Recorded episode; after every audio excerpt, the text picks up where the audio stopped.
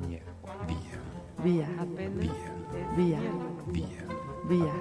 Es una estación de tren. Chu, chu. ¿Es una estación de metro? Es un día. Es un señor, el hombre que fue jueves. Miércoles. No, es el señor que fue miércoles. Era el señor que fue jueves. Es ¿no? el señor que fue miércoles, el compañero de Robinson Crusoe. ¿Estoy No, confundida? no, ese es viernes. No, era miércoles, ¿no? Como el miércoles es el nuevo domingo, Comencemos. apenas es miércoles. Buenas noches, México. Yo soy Ricardo Pollens y aquí está conmigo Selvo Hernández. ¿Cómo estás, Ricarda? Guapa, como siempre, se me da Preciosa. naturalmente. sí, ¿Cómo sí, va sí. tu miércoles? Ya es miércoles, Polens, apenas. Como que ya es miércoles, sí, como que ha sido todo el día. Y, Creo y que todos los días, ¿verdad? Son miércoles. No, no, no, no, no, no le hagas eso todos los días. Los martes son martes. Yo siempre he pensado que los martes son peores que los miércoles. Y los jueves Hay un hombre que era jueves, habría que preguntarle a él más bien. estamos otra vez reflexionando sobre eso. Pero tenemos esta como fijación con el viernes, ¿no? Es un poco el amigo de Robinson, es otro eh, mañana no se trabaja, ¿no?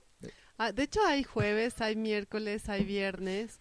Ah, claro, el señor miércoles era el de este personaje de la serie de televisión que se llamaba Los dioses americanos, ¿no? Sí, Que- de Neil que se supone que era Wotan, ¿no? Y entonces era este inglesito chistoso que decía, Wotan hola, es el mismo que Odín, ¿no? Odín. c'est la Ajá. même mère", sí. Oye, ¿y hay un martes? ¿Hay un señor martes? Debe, en la novela esta de, de Chesterton debe haber un martes porque cada uno de ellos era un día de la semana. Sí. A este le tocaba el jueves, que es el día de Thor, seguramente Chesterton, con todo lo mala onda y malora que era, eh, lo hizo a propósito, que decía el hombre que era jueves, el hombre que era Thor, Thursday. ¿Qué, qué día te gustaría ser, Polen? Si fueras, digo Ricarda, perdón. Si fueras un día, ¿qué día serías? Sería el viernes, yo creo.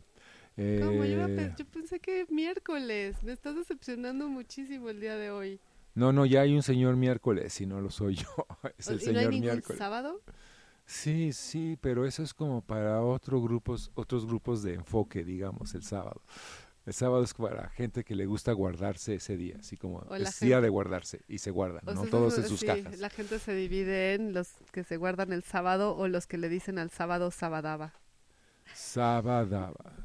¿no? Podríamos hacer una canción. Esa risa que están escuchando es la de nuestra invitada, ¿no? Pero eh, Selvo y, y yo estamos como demasiado, no nos hemos visto en días, entonces eso sucede. Está Lucía Hinojosa con Bienvenida, nosotros. Lucía. qué Super. Lucía. Muchas gracias por la invitación. ¿Por qué son Selvo y, y Ricarda? ¿No me ¿Cómo, ves? cómo salió? Pues mira, un día me vi en el espejo Ajá. y dije, Selva no more. De ahora en adelante soy Selvo. Ya no me acuerdo si soy Selvo, si soy Ricarda. A veces es Ricardo, a veces es Selvo, sí. Ajá. A veces yo soy Selvo, sí. No se me Sí. ve el color así como de la selva, tal cual. No, ¿no? no Toda esta ve. exuberancia. A mí me salió como lo alemán de repente, en un 25%. ¿Me sale lo alemán de algún modo? Uf, sí. Sobre todo cuando cantas eh, los villancicos. ¿Cuándo he cantado villancicos? Bueno, es que tendría que convivir un poco más contigo. O sea, fuera de cuando mi prima Heidi nos invita a cantar villancicos. Decirle a Heidi Heidi. Heidi, ya, ya. Muy alemán. Pero es que Heidi es la de las ovejitas y Heidi es mi prima. Hay una línea que divide. Saludos a Heidi. Hay muchas mucho. Heidis. Y una sola Heidi, entonces. Heidi, Heidi. Esa película fue la que más me hizo llorar de niña, de hecho. ¿La de Heidi? Ajá. ¿No era una miniserie? No, fue, De- fue- es la primera película que me acuerdo de, película. de, de berrear. ¿En serio? Sí. Yo, fíjate que, que- qué coincidencia, porque yo la veía con mi hija recién nacida. O sea, tenía una hija de dos años, Mm. nació mi, mi siguiente hija, y como que me estaba dando un poco el blue, Sí, el blue de las mamás, y nos sentábamos a ver la serie de Heidi, las dos, y la bebé, y no sé, recuerdo a Heidi con mucha nostalgia. Por esos momentos, porque cuando era niña era feliz viendo Heidi. ya. No, yo me acuerdo, no. Y ni siquiera me acuerdo bien ¿De la va? historia. Pero nada más me acuerdo de, de, de, de como de tener ese sentimiento de los blues. pero de, de niña, ¿no? Lucía, qué Versión El, niña. el blues de Heidi, sí, el blues de Heidi. El blues No, de Heidi. yo, yo veo como, ¿cómo se llaman memes en los que Heidi está empujando por la cañada A Clarita. a Clarita y dice, adiós, maldita lisiada. Muy usable, muy usable este meme, por cierto. Exacto. Creo que lo puedes, puedes usar para muchas cosas. Así, Ricardo, eh, ¿qué vamos a hacer hoy por el, por el por programa? Y Ricardo me contesta con el meme de Heidi. Yo nunca haría eso. Yo nada más me acuerdo de esa proyección cultural en la cual se ve a Heidi con cara de malandrina diciendo, adiós, maldita Nunca lisiada. sería mala Heidi, tienes razón, sí. Pero es justo ¿Quién esa sabe? paradoja, esa ironía en la que... Ni en el meme. A Heidi le encantaban las florecitas, el campo, y le decía a Clarita, mira Clarita. Antes de tirarla por la cañada. sí. le hubieran gustado tus memes, Polens. Probablemente. Sí. Pero no son míos. Ya, ya, Poh. ya voy, voy a ser autor de estos memes. Oye, Polens, hablando de eso, ¿cómo se dice Polens en alemán? Pulens. Pulens. Polens. Pulens. ¿Y Me qué significa? sí. No sé. No lo sé. ¿Nunca lo has que- investigado, Polens? Creo Qué que falta de tiene que curiosidad. ver con el polen de las flores, pero con Z Mira. y con una H en medio. Ok. De algún modo. De algún Muy modo. Heidi. Muy Heidi. Todo nos está llevando a la campiña suiza. Ay, Lucía, perdón, acaba de salir hace unas semanas el último número de Disonare, Sonare. Disonare. Que ha sido un proyecto de muchos años tuyo. Muchos años, sí. Desde Sí. 2013. estamos ahí. 2013 empezó. Pues sí, 10 años ya. Muchos. Sí. Y siempre, bueno, cuéntanos. Yo tengo la sensación de que sigue siendo 2013, 2012, como que me quedé 2013 atrapado fue un ahí. buen año para muchas cosas. Hubo mucho Sí. dinero para publicaciones. Sí, sí, no, mismo que no nos dieron a nosotros en ese año. ¿Cómo comenzó Disonare? Eh, pues comenzó porque precisamente eh, teníamos varios amigos, tanto aquí como en otras partes, y fue como, pues hay que publicar a, a los amigues. Em, y así empezó como pensando en algo, en hacer algo como más literario y de traducción. Entonces el primer número es muy así conservador, muy mal, sí. muy mal, suena terrible. Sí, como Y- de, ya, ya me perdiste, Lucía. Sí. Estábamos todos hip aquí bailando y de repente muy literario, ¿no? Estoy im- imaginando como gente Sí, de pues mi es edad que no sabíamos hablando de nada. literatura No del siglo XIX. Ándale, así. Bueno, y además es que al 2013 est- está- estabas muy chiquita, ¿no? ¿Cuántos Sí. tenías? Tenía Bueno, eh, si vein- quieres bueno, ventilar 25. toda- 25, sí. Ujú. Sí, Justo ahora, le- eh, platicándole a mi hija que venías, ujú. me decía, bueno, mamá, ¿y qué es la poesía experimental? Y esa pregunta, desde el Híjole. principio nació Disonare como para este tipo de... Mm, ¿Puedo responder esa pregunta? Sí, claro. Es la poesía que se, se usan probetas y tubos de ensayo para hacer. En los laboratorios de química Exactamente, y física y biología. sí, sí, ¿En la prepa o ya profesionales? Combinas un poco de nitrógeno con tolueno. Pues así como laboratorios de prepa. Mataste a la poesía experimental, pero está bien. No, no sé. laboratorios de, de cualquiera, ¿no? Yo creo que la idea del laboratorio es importante en, en la idea de, lo, de poesía experimental. Pero sí, empezó como algo muy, muy naive. Este, queríamos también siempre metiendo este, la parte visual, pero a partir del segundo número empezó a cambiar cada vez más, porque también, pues yo, por ejemplo, nunca estudié literatura. ¿Qué estudiaste?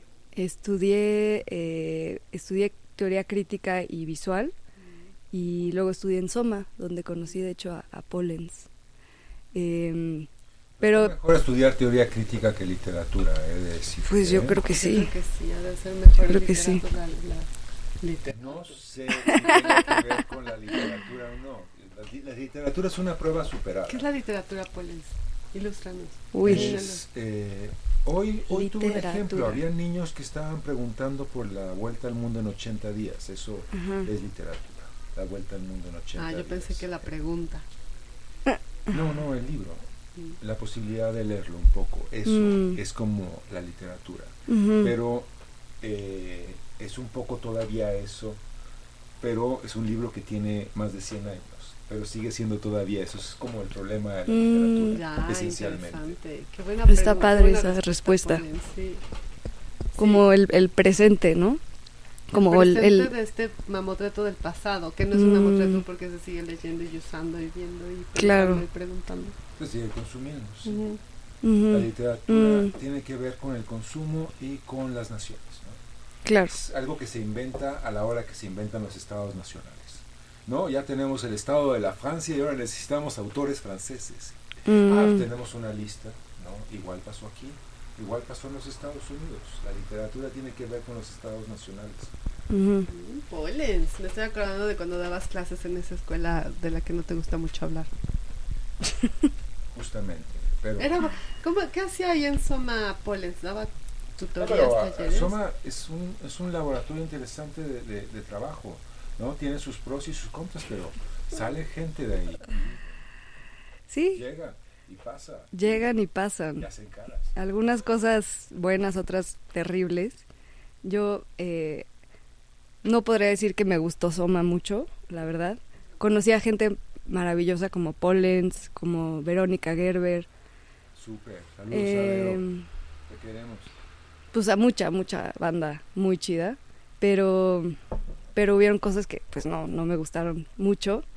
Eh, pero sí, bueno, regresando a la pregunta, yo llegué a, escribir y hacer todos estos experimentos de todos lados excepto de la literatura, ¿no? Hacía video, eh, hacía sonido, este, hacía performance y, y poco a poco llegué a, a- a eso y al mismo tiempo pues el, el ser editora, ¿no? Tanto tiempo y conocer a gente y tal. Este, pues ahí he- aprendido mucho, pero pero disonare pues significa disonancia. Entonces siempre nos interesó eso de, de no ser claros, ¿no? No no no tener ninguna este ningún proyecto, ningún calendario realmente, como que ir ir ir muy Agenda, la palabra que buscaba. era Agenda. agenda. Gracias, Polens. Pero sí, como ir muy orgánicamente eh, conociendo a- y, y pensando los números a partir de lo que se había eh, entendido o, o explorado en el número anterior. Como que solito el, el mismo número nos va diciendo que, que sigue, Ah, ¿no? qué lindo eso. La teoría Mm. crítica tiene un poco la culpa de eso, supongo, ¿verdad? Pues no sé. ¿Por O qué? sea, ¿Cómo lo pensaste? No, pero pienso que se está planteando un, un proyecto y un tema. Y se, se convocan se convocan plumas y Sí. eh, artistas. Y a partir de eso se hace una, una revista. Que Sí. eso no, no vamos a estar buscando palabras domingueras para revista. ¿no? Generalmente es vamos a buscar eh, temas comunes y tal que digan algo sobre lo que nos interesa y lo presentamos. Sí, Lo que es sorprendente de Disonare es que sigue funcionando después de 10 años ¿Y cuántos como una números? publicación independiente. Pero- sí. Ay, sí, yo ay, ya me quiero meter ahí. Dale, dale. Métete, No, métete. que cua- ¿cuántos números llevan y si siempre fue en formato impreso? Siempre ha sido. en Siempre ha formato sido en formato impreso y este es el nue- número 9. Nueve. Ujú. O sea, sí es súper. Cuando tiene que salir, sale.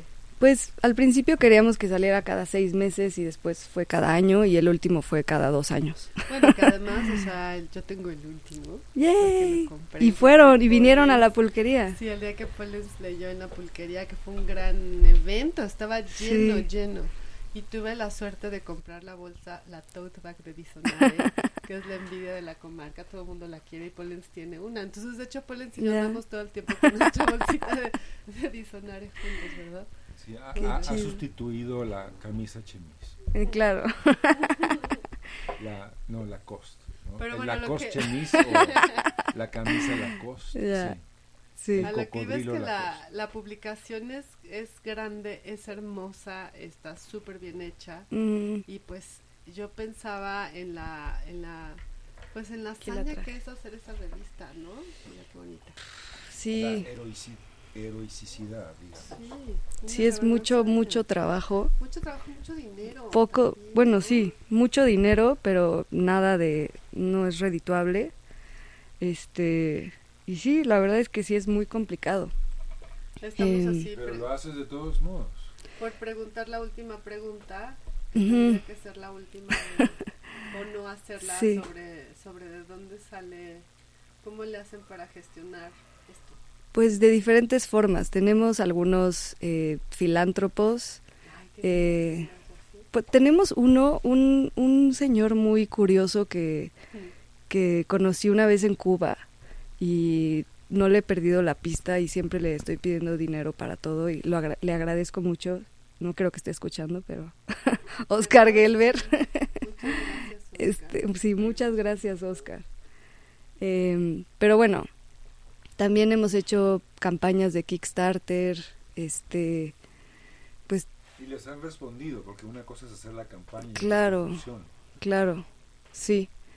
Entonces, de, de diferentes formas. Eh, hemos trabajado para la Cátedra Inés Amor este año haciendo traducciones. Y la mitad de, eso, de ese dinero lo, lo ponemos en diccionario y la mitad para vivir. O sea, entonces para también- es como yo con la. Es como una mezcla. librería le digo mi tercera hija. Sí, sí, este es nuestro hijo igual y es horrible. Cada año decimos, es como el le decimos el hijo bastardo, ¿no? Cada año decimos yo creo que ya yo, yo creo que ya ya no va a haber otra y como que solito se arma pues las ganas también no las ganas persisten y, y, y Se da el salto. La comunidad no importante. también Pienso que se da el salto, o sea, podrías tener el, el PDF de diccionario y subirlo, pero es un objeto físico. Y Claro. eso implica un salto, un esfuerzo, Sí. una carga de energía que provoca, como en las teorías cuánticas, exacto cuánticas sí ya y somos solo cuatro eh, en, en el equipo la diseñadora que es increíble Tatina Increíble. Vázquez Estrada la, recomiendo mucho. Eh, Diego, yo y esta vez otra chica eh, nos estuvo ayudando, otra Lucía, somos tres Lucías. Tres Lucías, Lucía. Hinojosa, Lucía Melia y Lucía Steele. Ajá, exacto. Qué divertido. Sí, estuvo muy raro. Eh, y bueno, también son, son proyectos de mucha investigación, eh, pero no académica. Yo no, no creo que sea una cosa académica nuestro, nuestro no giro. describiría tampoco como una revista académica. Mm. Es digamos que eh, ahora que me topó, me topé con una edición en inglés de, de Naked Lunch, algo que tiene que ver más con el Mm. palimpsesto, Mm. con la experimentación, Claro. con güey ya se nos acabó que decir qué vamos a decir ahora. No, no es, no es, no es que, que Lucía se suba en su silla y diga vamos a hacer cuadrados, circunferencias y, y tangentes al respecto de la escena, sino simple y llanamente la, Mm. la pide, le llega, la guarda, la empaca y la da. Claro, sí. Y seguramente dentro de 20 años estarán peleándose por este tipo de ejemplares y por el acervo que constituyen. Sí pasa, ¿eh? Aquí a la librería, por ejemplo, veía esa, ese, ese anuncio que reproducen de esta revista increíble que fue El Corno Emplumado. Claro, que aquí republicamos varias cosas ¿Es del lo que- corno. Sí, Ajá. sí, es lo que estaba viendo. Ah, Y ahora, por ejemplo, las revistas del Corno Emplumado son carísimas y Mm. buscadísimas. Yo me pongo muy contenta cuando llega alguna ujú. porque tengo clientes que las coleccionan y las buscan. Wow. O sea, son el tipo de cosas que con los años, como, como yo digo, o sea, siempre he hecho este chiste, la verdad no sé si sea cierto, pero compren Diccionario porque si después en 30 años pues lo pueden vender para tal vez pagar la universidad eh, privada y en el extranjero de sus hijos, ¿no? Por ejemplo. Claro. Sería un gran regalo que deja Disonare. ¿ves? Digo, De una u otra manera. Falta, falta ver, porque si todos estamos como listos para tener nuestra colección de Disonare, Yo solo tengo no, el número no uno, va, no va, Ay, no te va voy a traer Ay, no sí, se va a valorar tanto, podemos vender tal vez. porque tiene que ver con qué tantos hay, qué tantos se mueven, Mm, y es como otro lugar. ujú. Yo pienso más bien no tanto en el, en el valor monetario que pueda tener esta revista dentro de 20 años, como la importancia en términos de acervo y documento, porque además eh, yo vengo de esta época, ¿no? yo que ya tengo una edad, esta época siglo Una XX. soledad tienes. Sí, entre el, entre, el, entre el 20 y el 21 ya me toca que el documento era una cosa física y ahora el documento es algo virtual. Claro, Y estamos entre el salto entre lo, entre lo físico y lo virtual. Sí. Para, pero bueno, yo porque quizás soy muy romántica, pero para mí si no está impresa, no, no, no es la revista, o no es la, la propuesta que nosotros estamos, porque el objeto es muy importante. Ay, sí, nos encantan los objetos, ¿verdad? ¿Por qué Nos encantan. objeto? Pues porque te puedes salir de esta, del, del scroll, ¿no? Y salirte del scroll, creo que hay algo, este, va a sonar un poco sangrón, pero como algo epistémico muy importante, que, que estás eh, deteniendo algo, estás viendo cómo pasa, eh, la, la forma en la que lo estás sosteniendo, por ejemplo, este poema que está al revés, hay toda esta, toda esta acción, ¿no? De hacerlo así, y todo este poema habla sobre el trazo que va hacia abajo. Entonces, hay una acción corporal también eh, al sostener y al estar jugando con este objeto que no te lo vas a, a- a echar en todo el, en un solo momento, en un solo día, pero es este acompañante, ¿no?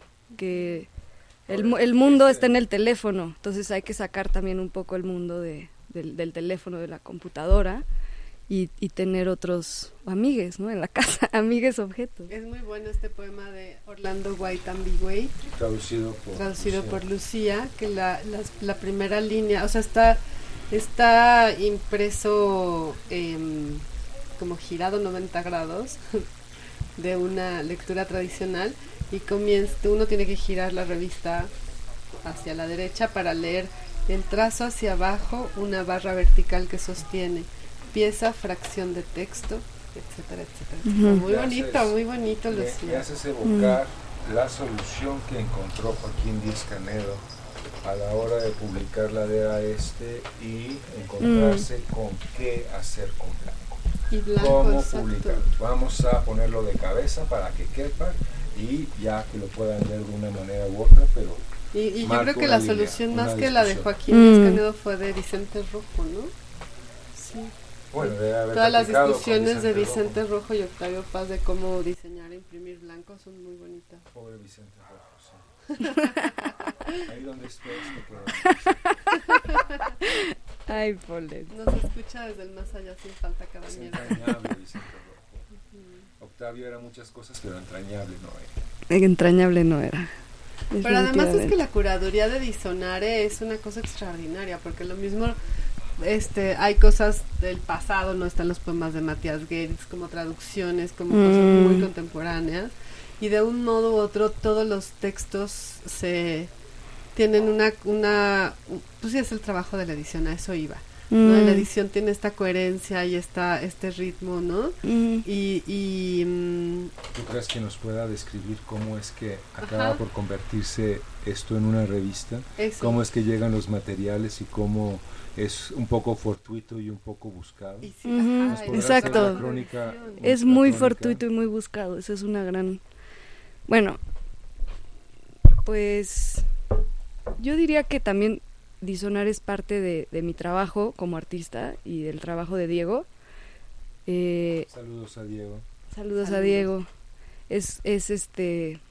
Pues sí, es un trabajo colaborativo de, de todas las personas que participan, pero hay un punto de encuentro en donde decimos, pues hagámoslo. Bueno, te- les voy a contar cómo empezó este número. Yo me clavé mucho con Alcira, su scafo. Este, y empecé a leer mucho sobre ella y todo lo que hizo eh, pues en, ella, fue esta poeta uruguaya que llegó a México, este, que fue una de las amigas de Bolaño y es el Alcira, sí. Alcira. Sí. Wow. No, pues nos tienes que contar. Tres veces con ella. ¿Sale en la novela? Sale en la novela y dije, es ella, es esta mujer. Claro, estaba en el parque y venía a explicarte cosas. Qué increíble. La novela de Amuleto. La novela de Amuleto de Bolaño es, es Alcira. Este, bueno, es la voz de Alcira en primera persona narrando eh, cuando se quedó este, atrapada en la UNAM en el baño, sobreviviendo, to- comiendo papel de baño. Sí, Ajá. Este, y, y bueno, empecé a investigar sobre ella y de hecho la UNAM, el MOAC hizo una, una expo de, de su trabajo visual, que es la portada de Disonare, entre otras cosas. Y me interesó mucho su trabajo, pues también como mujer, fue activista, este, dio clases en unos jardines también en, ahí en la UNAM. Entonces había toda esta parte también de ecopoesía, de ecofeminismo. Este, por ejemplo, también trabajaba con, creo que con León Felipe, le limpiaba la, la casa a León Felipe y luego se iba con todos los infrarrealistas a, a, a fumar mota y a comer y a, y a chupar y a irse por toda la calle. Y, ¿Por qué estaba encerrada en el baño de la UNAM? Por el porque entró, ajá, entró la militar en el 68 y ella vivía en la UNAM, de hecho. Vivía. Vivía ahí porque este ella también era traductora de francés a español y era asistente de varios maestros, maestras. Entonces la UNAM le dio chance de, de vivir ahí. Este, Oficialmente, sí, ya estamos. sí, Poniéndonos ¿Cuántas encima a la? UNAM aquí. como- no, no, no, pero no, sí. para nada. Como que más bien lo, a lo que me refiero es la comunidad, ¿no? De la UNAM. ¿Cuántas Este, personas en la vida podrían decir eso? ¿no? Yo viví en la UNAM. No, ya justamente recuerdo que cuando fui a hacer mi examen de admisión, ya y- yo iba retrasado, había tomado un sabático como a fuerzas por los extraordinarios que tenía que presentar. Y una amiga que estaba estudiando eh, pedagogía en la, en la estos son de Alcir. eh, o algo similar dentro de la facultad de, de- de letras, me presentó con ella, ¿no? Yo venía a hacer mi Mm. Mientras vivía en la UNAM, ¿sí? Y llegaba ella, pues era alguien que se aparecía. Mm. Justamente, hola, y te contaba. Sí, se aparecía. empezaba a decir cosas y de la importancia de darle seguimiento a, ciertas, a ciertas iniciativas y situaciones, ¿no? Era alguien que se aparecía justamente. en Qué bonito sentido. eso, porque me, me lo imagino bien. eh, sí, y cuentan, por ejemplo, que los poetas le daban a ella sus manuscritos y ella se los revisaba, y, pero también los apapachaba casi como una, como una madre, ¿no? Este, y dije, bueno, quiero, quiero mm, pensar en, en todas estas personas que han pasado por México, en- han estado en México, son mexicanos, estos como digamos fantasmas eh, o presencias y me puse a pensar más en pues en esta idea de lo psicogeográfico no y de eh, de, de todo lo que hay en medio no y los tránsitos las migraciones todo lo que se puede pensar como en este tensión entre algo material y algo inmaterial en este, en este espacio eh, y también eh, esta idea de publicar archivo el, el archivo del corno emplumado dentro de Disonare no es eso como increíble. ajá ¿Cómo llegaste Como ahí? la revista dentro de la revista. ¿no? exacto sí pues también mm, revisando esa época y Ya pasamos otro tema. Yo me quedé ah sí con- perdón Con esta, este, está Alcira Alcira, que bueno, pues, si ven la revista podrán ver aquí manuscritos, este, poesía mecanografiada. Ay, perdóname, o sea, que me regresé. Este, No, está esta bien. historia de Alcira. Podríamos hablar de esto todo el programa. Sí, también no, ella tenía ajá, perdón hizo un alfabeto ella alfabeto. un alfabeto propio y Pero era artista su visual propia, mm, como estos, este, mm, ay, ¿cómo se llaman estos, este, como, ay, Dios mío, ¿cómo se dice polen auxilio? ¿Qué- Alfabeto propio de ¿Acémico? acémico, exacto. Ah, bueno, el- el- el- como ya, no es un críptico. alfa- ya no es un No, alfabeto, lo críptico. acémico es que ya no dices, No, sí. dices algo pero ya no estás diciéndolo. claro claro de- no entonces no es código. acémico Ah, claro, es este que Porque está sí aquí. tenía un código. Ah, no, era un código, ¿no? No, no, estos solamente son letras muy bonitas dibujadas, muy Sí. bonitas dibujadas. tal vez me equivoco pero creo que sí eh, No lo Sí. es cierto, lo supongo. exacto creo creo que, que sí tenían un, un código Una sus letras ajá una correspondencia increíble. Bueno, el corno emplumado. Entonces el corno emplumado, Alcira, por ahí empezó y, y en algún momento pensamos en hacerlo solamente sobre, sobre Alcira, pero bueno, pues el tema da para, para muchísimo y siempre queremos hacer esta cosa intergeneracional y intercultural. Entonces, pues invitar a, a- a poetas nuevos, a escritoras nuevas eh, y, como dice Pollens, abrirlo a, a que sí sea medio curado y al mismo tiempo una convocatoria. Em, A ver qué llega. a ver qué llega. Eso me, poetas nuevos, propuestas nuevas. ¿Cuál es eso, tú que estás cerca y estás editando una publicación que tiene que ver con eso? ¿Dónde está? no? Yo, ¿Dónde están los, yo, los yo, yo estoy leyendo eh, a, a Kawa- a- no, no a Kawabata, sino al otro, el que está de moda, Murakami, a Murakami. Ah, ya. el que estaba de moda, pues. Estuvo de moda, es un chiste, es a rolling gag. Ya reímos todos. Oye, Caguabata en cambio nunca ha pasado de moda, ¿verdad, Daniel? Que ya te vi ahí con el país de la nieve. Bueno, Kawabata es como algo que no se te olvida jamás. Es muy romántico. Le estás matando a Kawabata, por favor. No. Oye, no. Cagua- bueno, me que todo hablando mundo, todo mundo estaba ¿cuál es esperando que se lo dieran a Mishima. Y entonces estaba Mishima ahí esperando que le dijeran que le habían dado el Nobel y entonces sale diciendo Mishima-san no ganó el Nobel, lo ganó alguien mejor que Mishima-san. Kawabata Yasunari.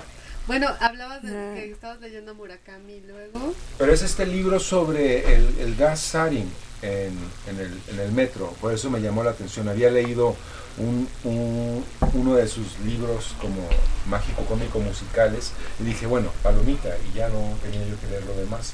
Pero me interesó mucho esta búsqueda testimonial, esta Mm. forma como de ir recogiendo todas estas voces que se parecen y no se Mm. parecen al respecto de sus experiencias y sufrimientos a partir de este atentado de este grupo religioso en el metro de, de Tokio ese día en específico. Esa, ese como otra vez doblez en términos de periodismo que no es periodismo, por ejemplo. Literatura que no es literatura. No sé, ya habíamos dicho que la literatura era algo que, Era los Estados-Nación. que hacía que Estados hacían en el nación siglo que no son XIX. Estado nación. Oye, Lucía, hay una pregunta que, me, que, te- que tenía pensado hacerte, que me interesa muchísimo escuchar. Ajá. ¿Qué piensas de cómo incorporas este trabajo de edición, de hacer esta revista, de todos estos a- 10 años ya, nueve números, a tu corpus artístico, ¿no? ¿Qué, Mm. qué papel? Hablabas ahora que, que pues tiene que ver con tu producción artística, hacer una revista. Y Ujú. pocas veces se piensa en la edición desde la perspectiva de la produ- producción artística. O sea, no soy un editor como, como lo fue Agustín Batra en El Corno Plumado o como lo fue, ay, no sé, tantos que ha habido. Como, hoy, hoy, no, Mm. hoy no sé hablar Polens, no me acuerdo los nombres. Pero bueno, en fin, No sé de qué me estás hablando. todos los sí. editores increíbles que ha habido en el, en el mundo de las revistas, pero, pero en tu caso tú lo haces desde, desde tu práctica artística. Pues sí, como Está siendo abusiva con ella, o sea, es parte de, de- se extiende, pero no es su práctica artística, a menos que ¿Por me qué digas. no le dejas "No". responder a ella, Polens? Ah, porque estoy como, como en el ambiente de la, de la lotería, perdón. No, no, no. Este. Es que es y no es parte de mi práctica artística. Yo, yo lo veo más como un, un trabajo de, de investigación y de diálogo.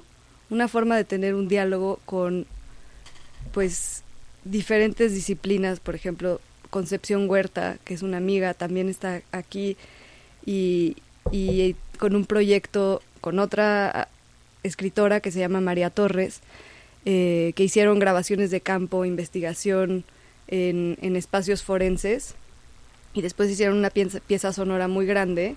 Entonces yo lo que les propuse fue, ¿por qué no el proceso de su investigación lo publicamos en, en Disonare y no la pieza sonora?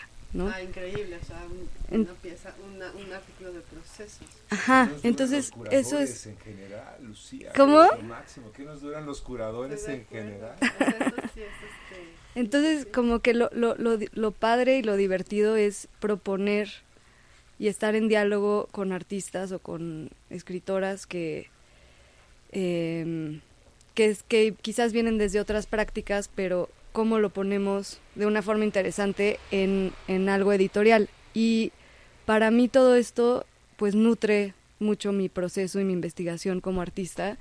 Y quizás ahorita estoy en el, en el viaje de lo de la psicogeografía y el espacio y la locación y todo esto en mi propia práctica.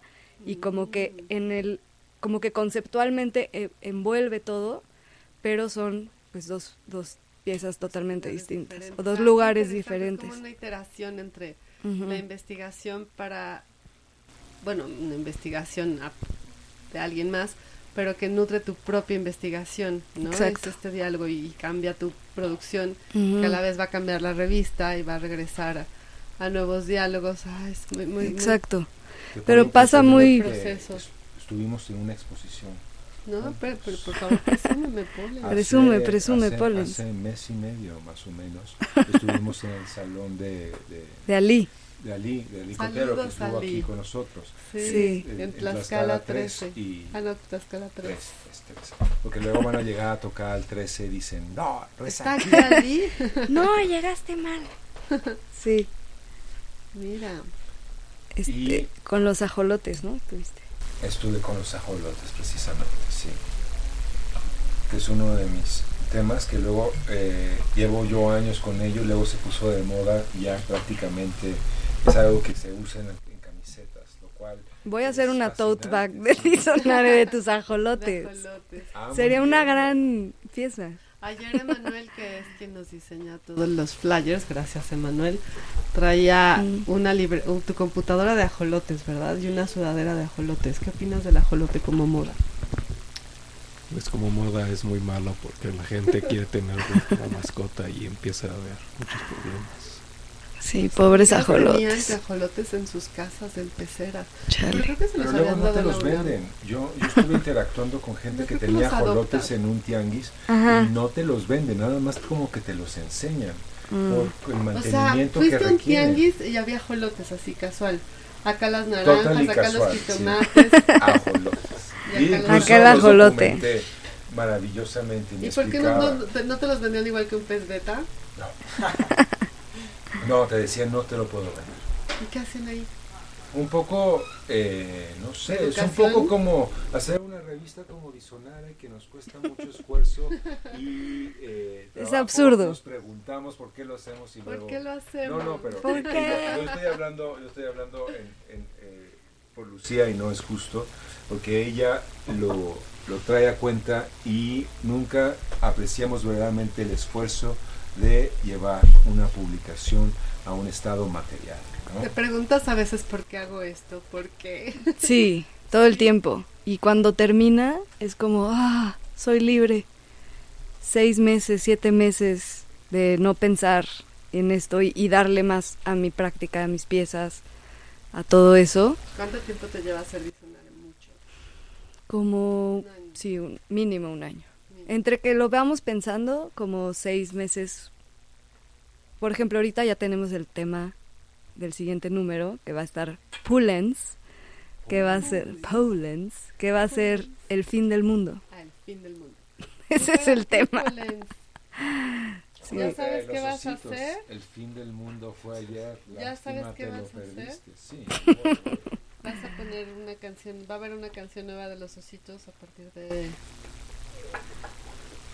No sé, eh, no sé si no sé si hablar de mi relación eh, creativa con, con Fernando en esos términos, ¿no? Hay, hay Pensé que ibas a decir con el fin del mundo, tu relación creativa con el fin del Hay mundo. una película con Dustin Hoffman y, Tom Cruise que, que de algún modo ejemplifica mi, mi trabajo mi trabajo de campo con, con Fernando, Mm. de hecho. Ya, Eh, pero, como pudimos verlo el domingo, ¿no? que vinieron multitudes a, a ver a los ositos, es, es un músico entrañable que se abstrae. Ya están preguntando si vamos a poner rola o no. Y vamos a Ah, ya. preguntarte si traías rolas o si las rolas que teníamos nosotros iban a funcionar. ¿Tu Pues no traigo no rola. tu rola? Ya the question. Pero no te preocupes, ya estuvimos haciendo una curaduría, porque ya todo es una ¿Qué curaduría. vamos a escuchar. Ale? Ya, ya, ya. ¿Qué vas a ir a hacer? Voy a hacer una curaduría de fruta en el mercado, ¿no? Le voy a poner ajolotes. Estos plátanos sí, estos plátanos no. Una curaduría de, de tu jabón y tu shampoo, ¿no? Ahí. Exacto, ¿no? Sí. ¿Cómo no? Tiene de el... No, no, no. Oye, yo quiero que haya una curaduría, pero de las cosas que nos duelen, ¿no? Así de, "Ay, me duelen las rodillas. Ah, yo pensé que cosas así como más Exacto. abstractas, como me duele este curador. curaduría. También, Me duele este ¿no? director de Eso museo. Eso duele película. mucho. Uy, voy a la curaduría. Aquí en la Condesa podría estar. Sí, claro, la curaduría. Podríamos poner un letrero curaduría, venga con sus manos. Justamente yo creo que en esa paradoja Podría fue que esta gran publicación tipo, se llamó. Curare, así como de... Ah, sí, Ah, Se curare. llama Curare. Aquí compré una curare una ¿Se vez. acuerdan de curar? Era Sí. buena. Yo creo que era mía porque yo tenía las curares. Sí, estaban afuera, creo que eran gratis, de hecho, Ah. me la llevé. Si no era gratis. También me la llevé. Ya me. Pues vámonos con Rola, Alex. Vámonos con Rola. Vamos a escuchar. eh. Estamos de vuelta y estamos hablando de astrología. Mientras ustedes no nos escuchan, hablamos de Como siempre astrología. estamos preguntando signo, ascendente y luna. Es una manera de conocernos, así como que tenemos este tipo O de clasificarnos, ¿no? De decir, ah, por eso Lucía sí. tiene estos ojos, por su Yo no quería ser tan, tan directo, o sea, de clasificarnos. Ah, X, Y, Z. sí, ta, ta, ta, ta, ta, ya te tengo archivado, ya estás en ese lugar. Pero, pero, Ahora pero es que eres así, ¿eh? cáncer, eres cáncer, ni modo. Ahora pasa así. No, yo me entiendo con un señor que es Géminis, ascendente Aries. Y, y Mm. la astrología me dice, corre de ahí. Sí, sí, o sea, dice peligro Will Robinson. Porque tú eres Pisces. ¿Tú eres Piscis? Piscis, ascendente Virgo. Ok. ¿Y dónde está la Tierra y dónde está el agua Luna en en ella? escorpión. Las lunas siempre... Yo tengo tres escorpios también. También. Bueno, nos podríamos estar aquí horas Sí. hablando de astrología, pero, pero ahora queríamos preguntarte por tu producción artística. Que, que es un producción. nombre muy pomposo, ¿no? Producción artística. Que ya todo es pomposo, ¿no? En la vida. Qué horror. ¿Cómo le hacemos? La Todo- literatura, todo es como la- producción artística. Ya, o sea, pasamos Curaduría. de pomposo a li- La escuchen, curaduría. escuchen escritores, pasamos de pomposo a literatura, así como en asociación libre. Claro. ¿Qué es pomposo? La La literatura. literatura. ¿Qué es No la dijimos literatura? Arte, no dijimos arquitectura, o sea, ni Teodoro entra en esa categoría, pomposo. Pero la literatura sí tiene pompa, así como y circunstancia. Claro, y se hace con horas nalga, todo combina. Depende cómo Exacto. escribas, sí, pero bueno. Luego uno tiene problemas para escribir. Me sigue sorprendiendo que tú empezaste con teoría crítica ah, y luego empezaste a hacer todo este trabajo artístico a partir de una reflexión. Bueno, ya hacía, ya hacía trabajo artístico. Yo empecé pintando y, mm, y escribiendo. ¿Paredes? Paredes, sí. Siempre he pintado las paredes, de hecho, en mis cuartos, ¿no? Un poco. Pero, em, y, y siempre escribí, este, pero era como mis cosas, ¿no? Así como que no, no sacaba mucho mi, mi escritura. Y, y ya en, en, pues estudiando aprendí a, digamos, el ensayo y todas estas formas de, de- teoría de- crítica. ¿Cómo ajá, de escritura. crítica? Yo, de hecho, es- les estaba, le estaba contando a Pollens, yo empecé en centro, en cine, porque hice el examen del CUEC como tres veces y no entré. Nadie pasa ese examen. Nadie pasa y A de que entonces, tengas influencias. sí, O que quedes en la mesa cuando avientan los exámenes a ver cuál van a revisar. claro. Entonces yo quería estudiar cine realmente al principio. Y, y empecé en centro y, y no me gustó y me salí y ahí en- encontré a, a Ricardo Nikolayevsky, que es un gran amigo. Y él, Saludos al gran Ricardo Nikolayevsky, profeta de la luz. Sí. Y él me introdujo a, al videoarte y a la poesía, también como a esta híbrido entre poesía, performance, videoarte, todo este más interdisciplinario, interplanetario. Carisma, el carisma que se carga ese hombre. Sí, no. O sea, manches. llega y es como... He visto estrellas de cine que no tienen ese tipo de luz. O sea, entras y dices, güey, ¿quién es? Sí, sí, sí. Yo quiero tocarlo. No, no, no se puede. ¿Por qué no? ¿Por qué no? Yo nunca lo he visto, ya lo quiero ver. Ah, es lo Y paso absoluto. Sí, es lo máximo. Y, y ya, y sus clases me volaron y dije, ah, por aquí, video, videoarte. Sí, o sea, me salí de la, de la carrera de centro de cine y hice seis meses más de educación continua Mm. de videoarte en lo que veía que hacía y cómo y tal. Y ahí apliqué, bueno, a varias eh, universidades en Estados Unidos y me aceptaron en, en la Escuela de Artes Visuales, en el School of Visual Arts. Y ahí me fui con media beca y ahí empecé Bellas Artes, Fine Arts. Y ya después entré a teoría crítica y visual, que era una mezcla entre, entre mm, teoría y interdisciplina. Debe estar increíble. Sí, Sí. era una carrera chiquitita, éramos yo creo que 15 personas por ahí. Empezaba apenas esa, esa carrera. Y ahí estuve este cuatro años em, y pues muy, muy, muy padre, muy bien. Y ahí escribía sobre todo, pero ensayo. Este Ensayabas entonces. ensayaba y también seguía haciendo videoarte, seguía haciendo performance, pintaba y en un buen día un amigo me dijo, oye, la verdad la pintura no es lo tuyo. me dijo, no, ¿Por no". qué? me dijo una cosa medio, pues ahí medio mamona, algo así como que máximo pueden haber cuatro movimientos en la pintura, ay, perdón. y que lo mío era pf, muy caótico, Mucho movimiento. demasiado. Y le pareció que no. Sí, me dijo, mejor dedícate al, al cine o sigue escribiendo o tal. Y al principio dije, ¿qué le pasa? Pero después me quedé pensando, dije, igual y tiene razón, voy a explorar otras cosas. Y ahí empecé a hacer objetos, objetos encontrados con libros, este, empecé a hacer instalación, como que me empecé a salir del cuadro de alguna forma. Y ahí muy clavada con todo el rollo este, conceptual. Y ahí sí podías poner más de cuatro movimientos. Sí, y al mismo tiempo no, porque como que me salí un poco de lo más visceral y, y- y me metí a lo, al, al- al rollo conceptual.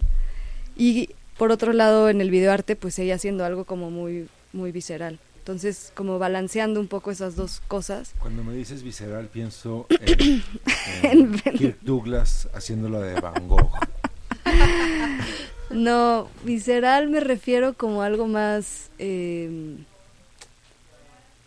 pues, que tiene que ver con, como con el placer del, del, del fluido, del, de estar dibujando, de estar, eh, Y eso no es un camino a seguir. ¿no? Es Claro, como la- por la supuesto. fuerza es Alec Guinness diciéndole a Luke Skywalker, toma, sigue por ahí. por supuesto, sí, claro. Y después de un tiempo dije, voy a seguir por ahí, pero como que tuve que, tuve que pasar por un, eh, como por un espacio cerrado de, de la, de, de lo conceptual, ¿no? Este, Ah, hacia, interesante esa imagen, pasar por un est- el espacio cerrado de lo conceptual. Ujú, Suena como Keanu Reeves en una película. todas tus referencias son muy buenas, Polen. están buenas, sí, estás echando chispas de nuevo. Y mm, ¿Ya fuiste a ver la nueva película de Keanu Reeves? no, Es buenísima. así, ¿cómo se llama? Buenísima. Es la cuarta parte de, John Wick. De John Wick, sí. Yo no Ah, pude con la primera por el gatito, el perrito que se muere. No, yo, yo disfruté John Wick 1, luego dije no puede que haya más, luego vi la segunda y dije no puede que haya más, y vi la tercera. O sea, nos encanta y luego que, que hubo una O sea, nos cuarta, fascina. no, hay opiniones encontradas porque me dicen como que es muy violento lo que haces, digo, precisamente, ve la estética de cómo se muere toda esa gente a cuadro. Del Es perrito. Impresionante. Yo no, No. pasé de la escena del perrito. Eso es mucho antes de esto, ¿no? Hay una secuencia en el Arco del Triunfo en París que dices, wow, es... Ves a la mesa diciendo, ¿qué va a hacer John Wick ahora? Es, es literatura potencial en ese Bueno, sentido. pero estábamos en que pasaste por el, el espacio, El, el espacio cerrado, sí, ¿verdad? Me clavé mucho. Me gusta. Y John Wick y la Matrix como que funcionan en términos alternativos. Es literatura potencial, es, está en el lugar donde pueden suceder las cosas. Con. Keanu Reeves en el medio. que es tan buena persona, dicen en las redes. Eso dicen, sí. Sí. Pero ahorita pensándolo así en- en fuerte, creo que estaba como que queriendo escribir con, con piezas. Hacer piezas escritas. Ajá. Oh. Exacto. Un salto cuántico en la literatura. Dejar de ser literatura para ser un objeto literario o un objeto que ya no es literario. Me encanta la, Sí. la- el- el- el- la idea de escribir con piezas, ¿no? Tomar estos objetos y cómo Sí. intentas hacerles una Sigue, sigue. sintaxis. O sea, o un- cuéntanos, cuéntanos. Ajá.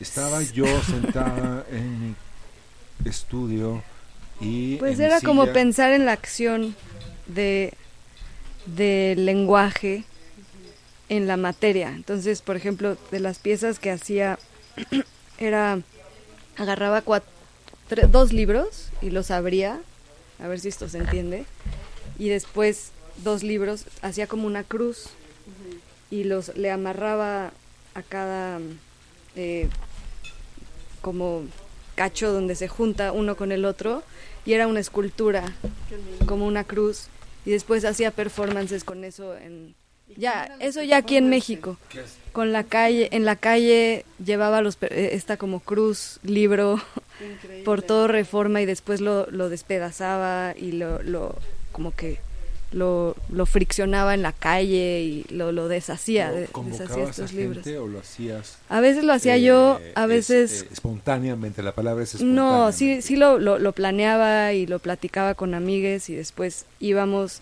y uno filmaba y otro lo hacía o, o cosas así. Como que empecé a hacer ese tipo de tema como Ujú. tal de la primavera. Ujú. ok, de la primavera. Sí, la cruz. Ah, ya. No, pues la cruz era un, un resultado, no. La no- forma que salía naturalmente de abrir los libros Sí. y transformarlos en otra cosa. exacto. Pero O habría un libro. críticos hermeneutas vemos la cruz y nos vamos a a, A ver a si Gustavo. Doré y a, y a cruces eh, a lo largo de la historia. Pues y es que yo no tenía esa información suerte de la historia. Bueno, hay una Es algo cosa que tú no sabes. Yo no Que- sé eso. que O sea, yo veía para nada. página que les Ah. invita a todos a que la vean, que es luciahinojosa.com. Ajá. Sí, Para- porque ahí hay, ahí están sus, sus poesías, sus dibujos y muchas de estas piezas, ¿no? Y yo pensaba, y bueno, también un poco lo que dices de tu obra, lo que dice la Mm. página, eh, pensaba mucho en este asunto de la materialidad, ¿no? De cómo materializar eh, una idea en forma de revista, cómo materializar un poema en su forma. Mira qué bonito. Bueno, ahí está en la página, lo pueden ver, es además bellísimo. Y cómo romperla, des- desbaratarla al final. exacto. Es un signo de más. Sí, También. exacto. Más bien. Más bien. bien. Es un signo de más. Más mal. La Más mal, como que es un dices, signo con muchos meses aquí, mira, qué Sí. Es. Es bellísima. Es un atache. Es un signo. Exacto. O sea, estás más bien en otro lugar, por eso al hablar de la cruz estamos perdiendo. Es un atache. Es un tache. Es un tache. Claro. Cruz, un tache. La cruz es igual, sin lo religioso, la cruz es, mu- es un símbolo muy bonito también, yo creo. O sea, apunta a los cuatro, a las cuatro direcciones, ¿no? El, el cuatro es algo, Sí, es el pues, muy material esencial, justo, ¿no? exacto. Y bueno, aquí justamente estamos preguntándonos cuál es el, el caso del libro. ¿El libro Mm. se lee todavía o el libro sirve como una forma de objeto? ¿Y en qué términos lo usamos como objeto? ¿Es ya un libro por, de por sí, ¿no? como Ujú. estos libros que luego compramos y, Y nunca adornamos. leemos y, y sirven de adorno? Y entonces se convierte, eh, o sea, podríamos poner un vaso en medio y sería un florero. Y entonces Claro, yo, yo creo que más- es más un objeto el libro, pero yo el otro día estaba pensando que yo de, de, de más niña llevaba, de más niña, de niña más bien, Además, llevaba- claro que sí. llevaba Lapsus número 54. Sí. siempre traía, siempre guardaba cosas. Y en esas cosas eran libros y no los leía realmente. pero lee me los libros, nadie no, lee los libros. nadie- no- no Pero-. Sí, nadie, pero pero era importante para mí cargarlo y, y tenerlo. Y me acuerdo una vez que se me cayó a un charco y, y después se, se- cuando se secó dije, wow, qué chingón Quedó está increíble". esto, qué increíble.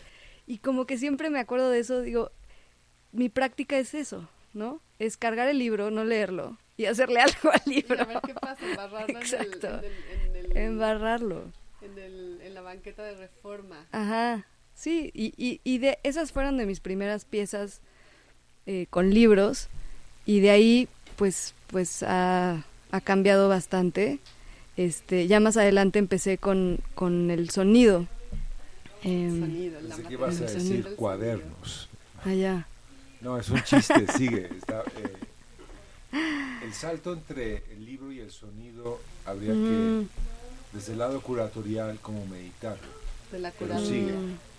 Me duele Sí. el libro, voy a la curaduría. Estamos con el, el ruido, porque sí ruido. hay como un salto de switch Ajá. ahí que es extraño, porque lo matérico y lo sonoro mm, no deja de ser matérico lo sonoro, pero se asume y se asimila desde otro lugar muy distinto. claro. Pues es que es otro otra práctica completamente, ¿no? Incluso el leer, la experiencia de leer un libro en silencio y leerlo Totalmente. fuerte. Sí, son dos experiencias diferentes. Tengo otra pieza que es este un electrocardiograma que fui a, a un a hacerme un, un electrocardiograma mientras leía diferentes textos.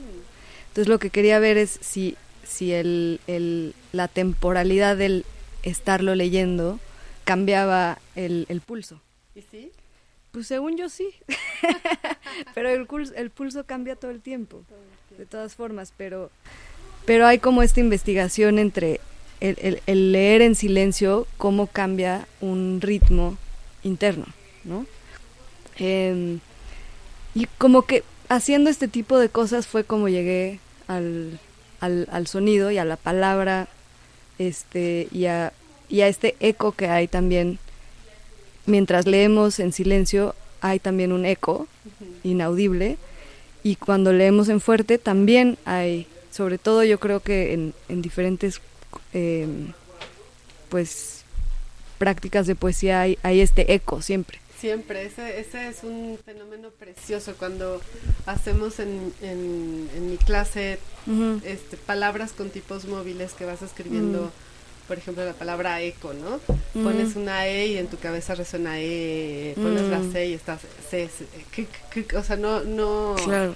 no piensas en la letra C, sino en el sonido que emite lo que estás tomando con las manos, ¿no? Literalmente. Claro. Y ese proceso de estar leyendo o escuchando lo que te dice la mente al momento de tocar una, un- una letra de madera, es un- una parte del proceso que yo les digo a mis alumnis que, que se queden con eso, o sea, porque al final se va a ver la palabra eco impresa y no, no es tan importante como el haber sentido esta reverberación todo el tiempo Claro. de la letra mientras la tocas, ¿no? Es un Mm. poco... Lo que dice la Sí. mente es como si la mente estuviera en otro lugar. Siempre está en otro lugar, Polen, sobre todo la tuya y la mía, que ya las conocemos. Claro. Pero Pero sí la ma- materialización. ¿Y cómo, cómo, cómo, cómo es la materialización del sonido en tu... Mm. ¿Qué pasó con el sonido, más bien? ¿Qué pasó? Pues siempre, lo, lo único que sí nunca dejé es el, el, el video y editar. Entonces, a la hora de estar editando, eh, me empezó a interesar más el sonido que la imagen. Entonces, por ejemplo, agarraba el, solo el sonido, estaba editando algo y me tomaba un, descanso y agarraba el sonido y lo empezaba a cortar y, le- y empezaba a hacer incluso formas eh, con porque bueno en- anteriormente en Final Cut tenías tu sonido abajo y tienes muchos muchas capas entonces yo lo que hacía era cortar eh, el- la línea del sonido en muchas cosas y hacer formas entonces por ejemplo hacer círculos hacer O sea, eses recortabas la imagen. Lo convertías en imagen y con esa imagen... Exacto. Como que la imagen del sonido en la, en el, en lo de, en la edición le hacía formas y era jugar con esa materialidad del sonido y ha- haciendo formas y ver qué, so- qué, so- qué pasaba o qué sonaba. Y si sonaba, ¿no? Al verlo. Sí, y suena, y suena pues muy interesante. Ah, o sea, lo hacía sonido, literal. Sí, sí, sí. O sea, tú tienes el, el, la línea de sonido, por ejemplo, de, una, de un video. Entonces está así toda la línea. Y luego yo lo cortaba chuc, chuc, chuc, en cachitos y ponía un cachito abajo, luego otro cachito Ah, abajo, y luego otro cachito abajo, así. Haciendo formas. Y después le das play y, Y pues suena. va de aquí va de aquí para allá. Entonces suena y hay hay, eh, suena el sonido encima del sonido, encima del sonido, pero luego va haciendo la forma. Qué bonito. ¿Y hay una correspondencia en la forma y el sonido? Pero eso no deja de ser visual, aunque lo puedas reproducir en términos de audio. Claro, claro. La- la- el pensamiento del proceso es visual, ¿no? Pero la, el resultado es una sorpresa sonora. Entonces, sí, uno de los proyectos que hice también fue un, un poema, este, que era de hecho un poema de, de Rimbaud, que este, grabé, primero grabé a una persona recitando el poema entero y después iba poniendo, a ver, ¿cómo lo, cómo lo explico así? Iba poniendo la primera palabra del poema al mismo tiempo en todas las estrofas que son el poema. Luego la siguiente palabra del poema con una estrofa menos, entonces solo se escucha, se se escuchan menos palabras, menos palabras, menos palabras, menos palabras, menos palabras, hasta que el poema de- desaparece. Una sustracción. Ajá. Entonces escucha todo el poema en un eco, precisamente se escucha así, y luego ya empieza a escuchar la palabra, palabras ta, tu, ta, tu, ta, hasta que desaparece. Qué bonito. Y todo eso se puede escuchar en tu página web. Todo eso se puede escuchar, sí. No se la pierdan, está muy Sí. bonita. Yo llegué como al 10%, yo creo. Sí. Ahora que me hablabas es de, de leer en silencio, Ujú. es algo que mi hijo Ricardo está empezando a hacer. Lleva veces en los que ya en lugar de que tú hagas performance leyendo el libro, eh, él dice, dame el libro y lo lee en silencio, le dices, Mm, por favor, léelo en voz alta. Y no quiere. Le da le da flojera. flojera. que es justo, eh, llevo la mitad del Finnegan's Way y lo leo en voz alta para poder asimilarlo. Mm. En la medida de lo posible, no es que te pueda ¿Tú, contar. tú se lo "Ah, lees a él, a, él, a Ricardo o a ti? Yo se lo leía, no, pero el Finnegan's Way no se lo voy a estar leyendo a él No, tampoco. no, no, ¿Eres bueno, capaz? nunca Pues, sabes, nunca no, sabes. Eres no, capaz. ¿por qué? A ver, Ricardo III, siéntate ahí. No, te no, voy a leer. no. el- Ricardo El III, me Finnegan's encanta. es además mi lectura matutina, es como... Yo se lo regalé. Sí, ella, ella me regaló el Finnegan's Way. Y, y es una experiencia sensorial en los Ajá. términos en los que estás describiendo. Desarticula y juega con ruidos y sentidos. De esto va, Mm. ¿verdad, otra Por eso nadie otra y entiende y por eso leerlo es dificilísimo y por eso es- por eso te lo regalé. No. Sí, sí, como ya no, no, no entendí nada, toma, sí. No, no, fue, No, fue no un, fue rega- por un gran eso. regalo. sí. no, no. fue- Es, muy, es muy padre leer pero- algo que no entiendes. Pero ¿No? es que lo Ah, es- entiendes es- sí. en cierta manera, es Claro. como la escritura sémica. Exacto. porque él está más en la justamente en la en lo que eso es como uno de los vínculos que tenemos Lucía y yo la materialidad de el lenguaje el peso cómo suena y cómo significa ese cómo Exacto. suena de las cosas. Más allá de que Ana Livia Plurebel haga o deje de hacer no me acuerdo qué hizo no Claro. es como el cacho que tradujeron además al español en algún momento pero no hace gran cosa, es como seguir, es como Sí. el paisaje, es como ir en la carretera viendo el paisaje ahí en Coahuila o Chihuahua, ¿no? Todo plano, y de repente aparece un, un, un cerro o un árbol o una vaca y eso es el texto. Exacto. Qué bonito eso. Pollens. Me- sí te luciste, Pollens. Gracias. Te voy a plagiar, ¿eh? inspiran. Plagiame, plagiame. Sí, esto O cítame Lucía. también, puedes, Te voy a citar, te voy a citar. No, no, que te lo regale, Lucía. No. Lo bueno. puedes usar cuanto, cuanto quieras, sí. Pero Sí. sí. tiene que ver sobre cómo es que entendemos cosas que no entendemos. Exacto. Bueno, dijiste todo Eso algo es hermoso, que qué bonito leer algo que no entiendes, ¿no? Mi mamá me decía, trabajando en los libros, me daba un libro y me decía, dime de qué trata. Y yo lo- literal le decía, mamá, esto está en chino. O sea, estaba en chino.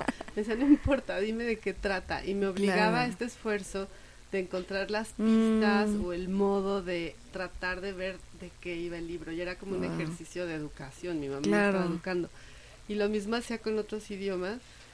Y, y sí, o sea, re- me recuerdo muy chica leyendo libros en francés sin tener idea Mm. ni de cómo sonaba ni de qué decía, Claro. pero sí la, la sonoridad o, o la Sí. incógnita o el...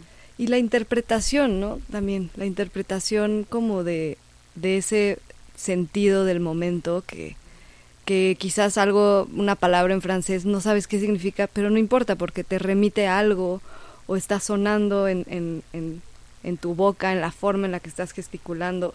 O sea, hay una presencia de, de sentido, pero no sabes qué es en el sentido del contexto, ¿no? Y al final Pero- la interpretación siempre va a ser... Siempre va a haber algo interpretación. nuevo, o sea, algo... Y eres traductora, lo vives Pues, como pues en las he traducido un par de poemas y cosas, pero no soy traductora, traductora. Diego sí, es, sí, sí ha traducido mucho más, Ujú. Eh, pero me She's gusta la idea de...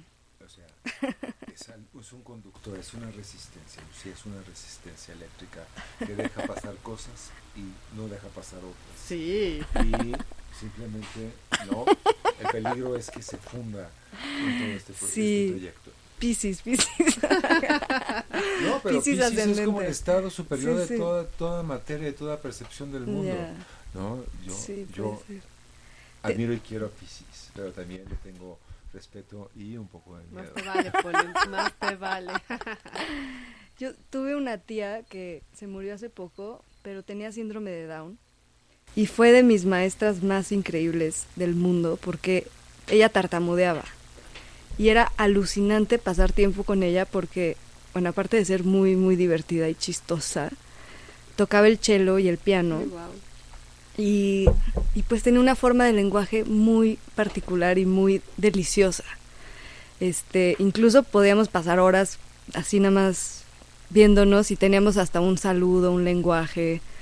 Este, entonces como que pensando mucho en ella, pienso, pensando mucho en ella pienso que que la este como que ella refrescaba el lenguaje mucho a la hora de estar tartamudeando, es, había esta especie de, como que revitalizaba el, el lenguaje en, en la destrucción de él.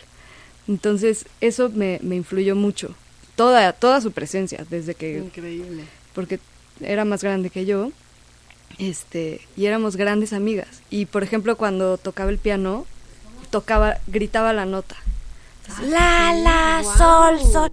Pero con una voz muy, muy, muy, muy cagada, ¿no? muy chistosa. Entonces era este un gran personaje que, que me ayudó mucho a, a entender toda esta materialidad del lenguaje y el la delicia de desaprender, ¿no? Este, y cómo ahí se expande y se abre todo. Como decía Ricardo, el, el switch de algo cambió, ahí Es, es justo, como dicen los canales. Ujú. Si lo lees en voz alta, pasa por un lugar distinto si no lo lees en voz alta. Sí, o si lo lees y lo entiendes, o puedes descifrar ese código porque tienes las herramientas. Ah, no, no, o Ujú. estás leyendo algo que no conoces el código claro. y que te lleva a lugares muy diferentes de lo que a lo mejor eh, quiso es, la es cuestión, es cuestión de Claro. circuitos, por eso es que nos obligan a leer en voz alta en la escuela. Y cuando llega tu padre a decir, ah, léeme en voz alta, pequeño Ricardo, hasta crees. Dices, sí, se apoltrona y lee, ¿no? Porque es un ejercicio de comprensión que está más allá de Mm. lo que podemos entender desde lo que leemos en Ujú. silencio. Y fíjate, Mm. interesante porque re- en la, infan- en la edad de Ricardo justo es este el momento en el que comienzas a tener un vínculo con, con la escritura, pero también a partir Mm. de la voz. A mí me pasó al revés, yo les leía a mis hijas eh, novelas de aventuras a Stevenson y a Verne y así, y a Kipling, y en voz alta, y pasaba lo que tú dices, o sea, les empezaba a leer, y claro, lo leía para mí, a ellas, eh, ellas se quedaban dormidas al segundo uno. Pero apenas, aunque no, no iban con el hilo de la historia, Mm. me callaba y me decían, sigue mamá, porque al final no les interesaba tanto la historia Claro. como la, la voz, ¿no? Sí, el La- ritmo. el- O el, el arrullo, ¿no? También. el cariño a partir eso- de la palabra, ¿no? Eso era un mensaje que llegaba. Sí. Mm. Se quedaba en el, en el inconsciente. El inconsciente siempre es otra Tan, cosa. tan, y ahora tienen déjà vus y dicen, ¿por qué pienso ¿Por qué hacía eso? en... ¿Cómo se llamaba el personaje del centro de la Tierra? ¿El profesor? Es Arne Sagnussen el que hizo todo el caminito y el otro ya no me acuerdo. Polen, siempre lo sabes. El otro profesor, ahora te acuerdas. Ah, bueno. Datos que No. sabe Pollens.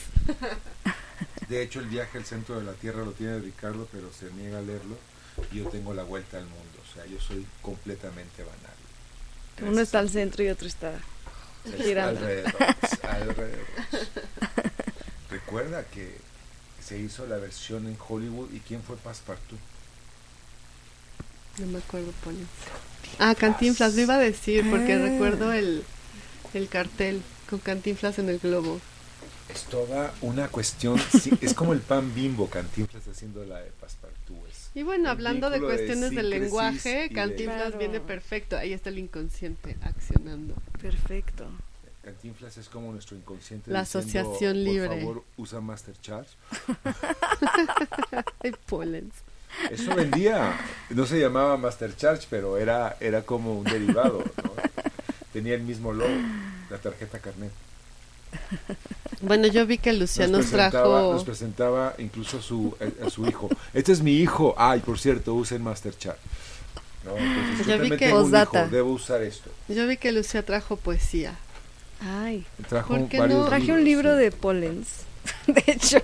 No, yo ahí unos... Y, como- ah, sí, traje estas. Ajá. Pues yo ¿Quieres hacer diría... performance con, con, con, mi, con mi trabajo o nada más lo trajiste para presumirme que lo tienes? Pues ambos. Lo vas a embarrar en el pavimento. No Le voy a escupir al centro. Escúpele todo lo que quieras. Pues yo diría que nos fuéramos a, a la canción que el productor nos diga El productor está muy ocupado. para ver qué hacemos después de la canción, ¿no?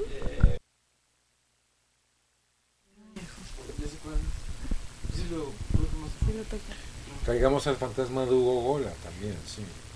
Estábamos platicando con Lucía el origen de este programa, que todo se lo debemos a León Felipe, a quien le mandamos muchos saludos, seguro nos está escuchando. ¿Estamos aire ya? Y, ¿Estamos al aire? ¿Todavía? y a Pollens. ¿En qué momento dijiste estamos al aire? Pollens Concentration for the Nation. Entramos en tres. ¿Y cuándo dijiste tres? Hace 10 segundos. Hace 10 segundos. El tiempo sigue corriendo. Inexorable, inexorable. Estamos aquí con Lucía Hinojosa, que tiene este proyecto maravilloso que se llama Visionare y una trayectoria como artista. Le describimos conceptuales. ¿no? Conceptual. Trató de ser pintora, pero bueno, la pintura está sobrevalorada. Sobrevalorada. No se pueden poner muchos movimientos en la pintura. ¿Supiste según que esta señora que publica en el Milenio, que dice que escribe de arte, publicó un libro? ¿Tu amiga Belina? No sé cómo se llama, pero... Y yo me quedo como escandalizado, como, ¿qué es eso? ¿Quién lo publica? ¿Y quién lo publica? El chiste es ver la Bueno, ¿quién lo lee? ¿Quién lo compra? ¿Quién dice, nadie Avelina, fírmame el libro? Nadie lee nada nunca. La cosa es quién lo publica. Exacto. Nadie lee nada nunca. No. O sea, Bueno, tú y Lucía yo no sí. leemos. ¿no? Lucía sí, porque está leyendo Ladera 68.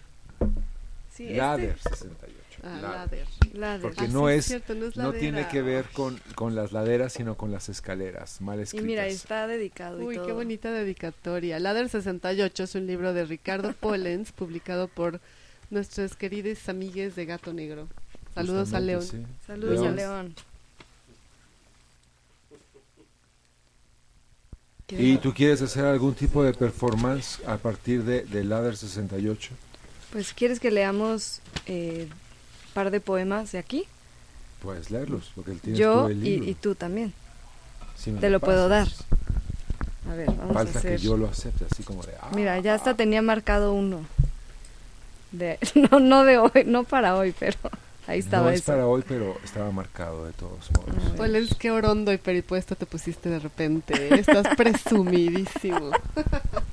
Bueno, perdóname, o A como dicen, discúlpame, una inflexión distinta, perdóname a ver. discúlpame. Son canciones distintas. Perpetua. Tiemblan juntas las frentes, cuchichean mis ojos, hora a hora, como un río amarillo sol, de materia impalpable. Demoliciones de las montañas, colgadas de la luz, vuelve aquí abajo. Papayo, araucari, o que qué millones de bolsas negras, murciélagos en demasía. Sobre la pared las sombras, la palabra palabra Marte, abstraída en sus pájaros, entre trémulos reflejos, cambiaba de lugar por un presente, como aquel que se asoma, la tarde idéntica a una explosión. Tos abra ojos, tos abrojos, tos abrojos, daño.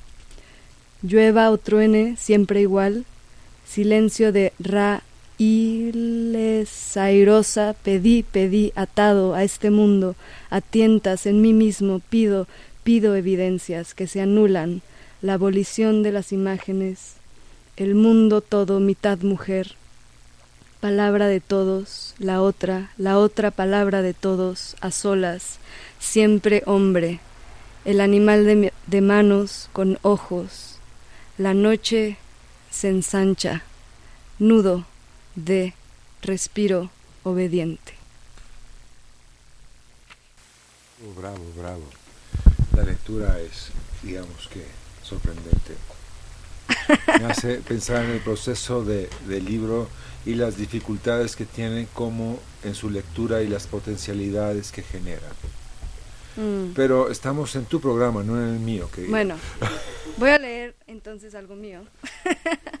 Ah, ta, ta, ta. Lucía Hinojosa Presents.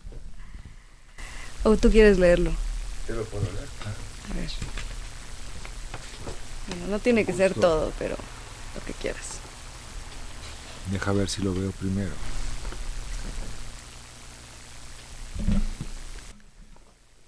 Dislocar la ruina, el azar, situado en lugares de borradura. Imagino su éxtasis al hallar. Ah, ya. 5 con 7. Ah, ya, allá, ay. Así. La palabra fracasó, ya está rota. Desde el inicio y ahí podemos hallar. Ese problema que tienen las hojas de pegarse unas con otras y decir te quiero, te quiero, no me separes. Sí. Salieron flores salvajes y no habían ojos humanos todavía. Su formación evolutiva tomó miles de racimos, mitologías oxidadas, carburando, bajo la oración de sus cráteres, minerales subterráneos, brotan, alfabetos, escrituras, asémicas y ritmos.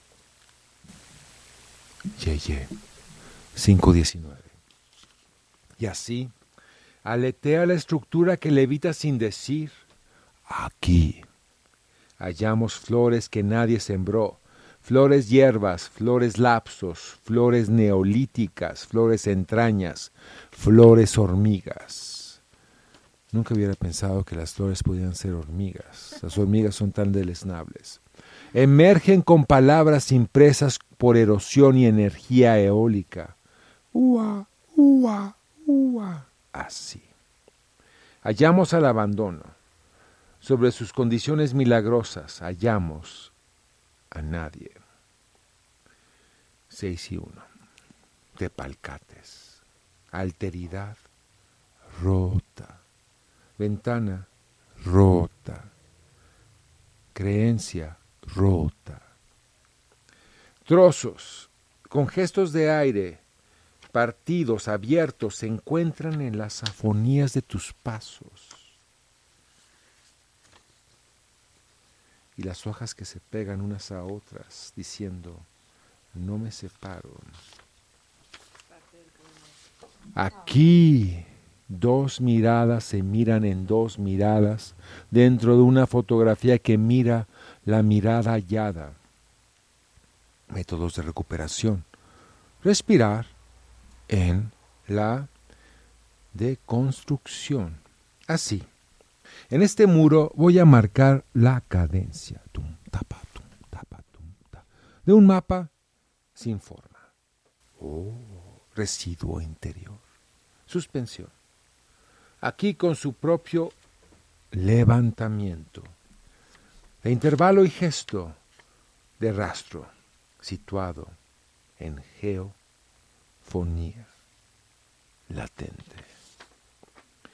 Mientras camino y toco, sus pies se disuelven en estrofas, reliquias de palabras vacías. Así, en el roce, se van vaciando. El eco es la medida de la distancia y en el trabajo de campo aparecen las notas al pie. Habían recorridos intensivos sobre las superficies y piedras grabadas sin sonido. ¿Cuál es tu posición cronológica? Es la ambigüedad desenterrada. Ya ha estado aquí, ya ha estado aquí, ya ha estado aquí, ya ha estado aquí, ya ha estado aquí, ya ha estado aquí, ya ha estado aquí, ya ha estado aquí. Sobre la posición de sitio. Coros jadeando aquí. Hay ráfagas y enredos de viento y ceniza. Un museo que nadie supo en dónde estaba. ¿Cómo llegar? Subes por la catedral, el templo que está sobre la ruina, y ahí, en una vitrina, guardan la duración, cosechas de remembranzas. En una nube de murmullos me dijeron, para, para, para, descender, ascender, para, descender, ascender, para, descender, ascender, para, descender, ascender, para, descender, ascender, para, descender, ascender, descender, ascender, cerca de la hipófisis en, descender, ascender, una silla en un golpe de viento.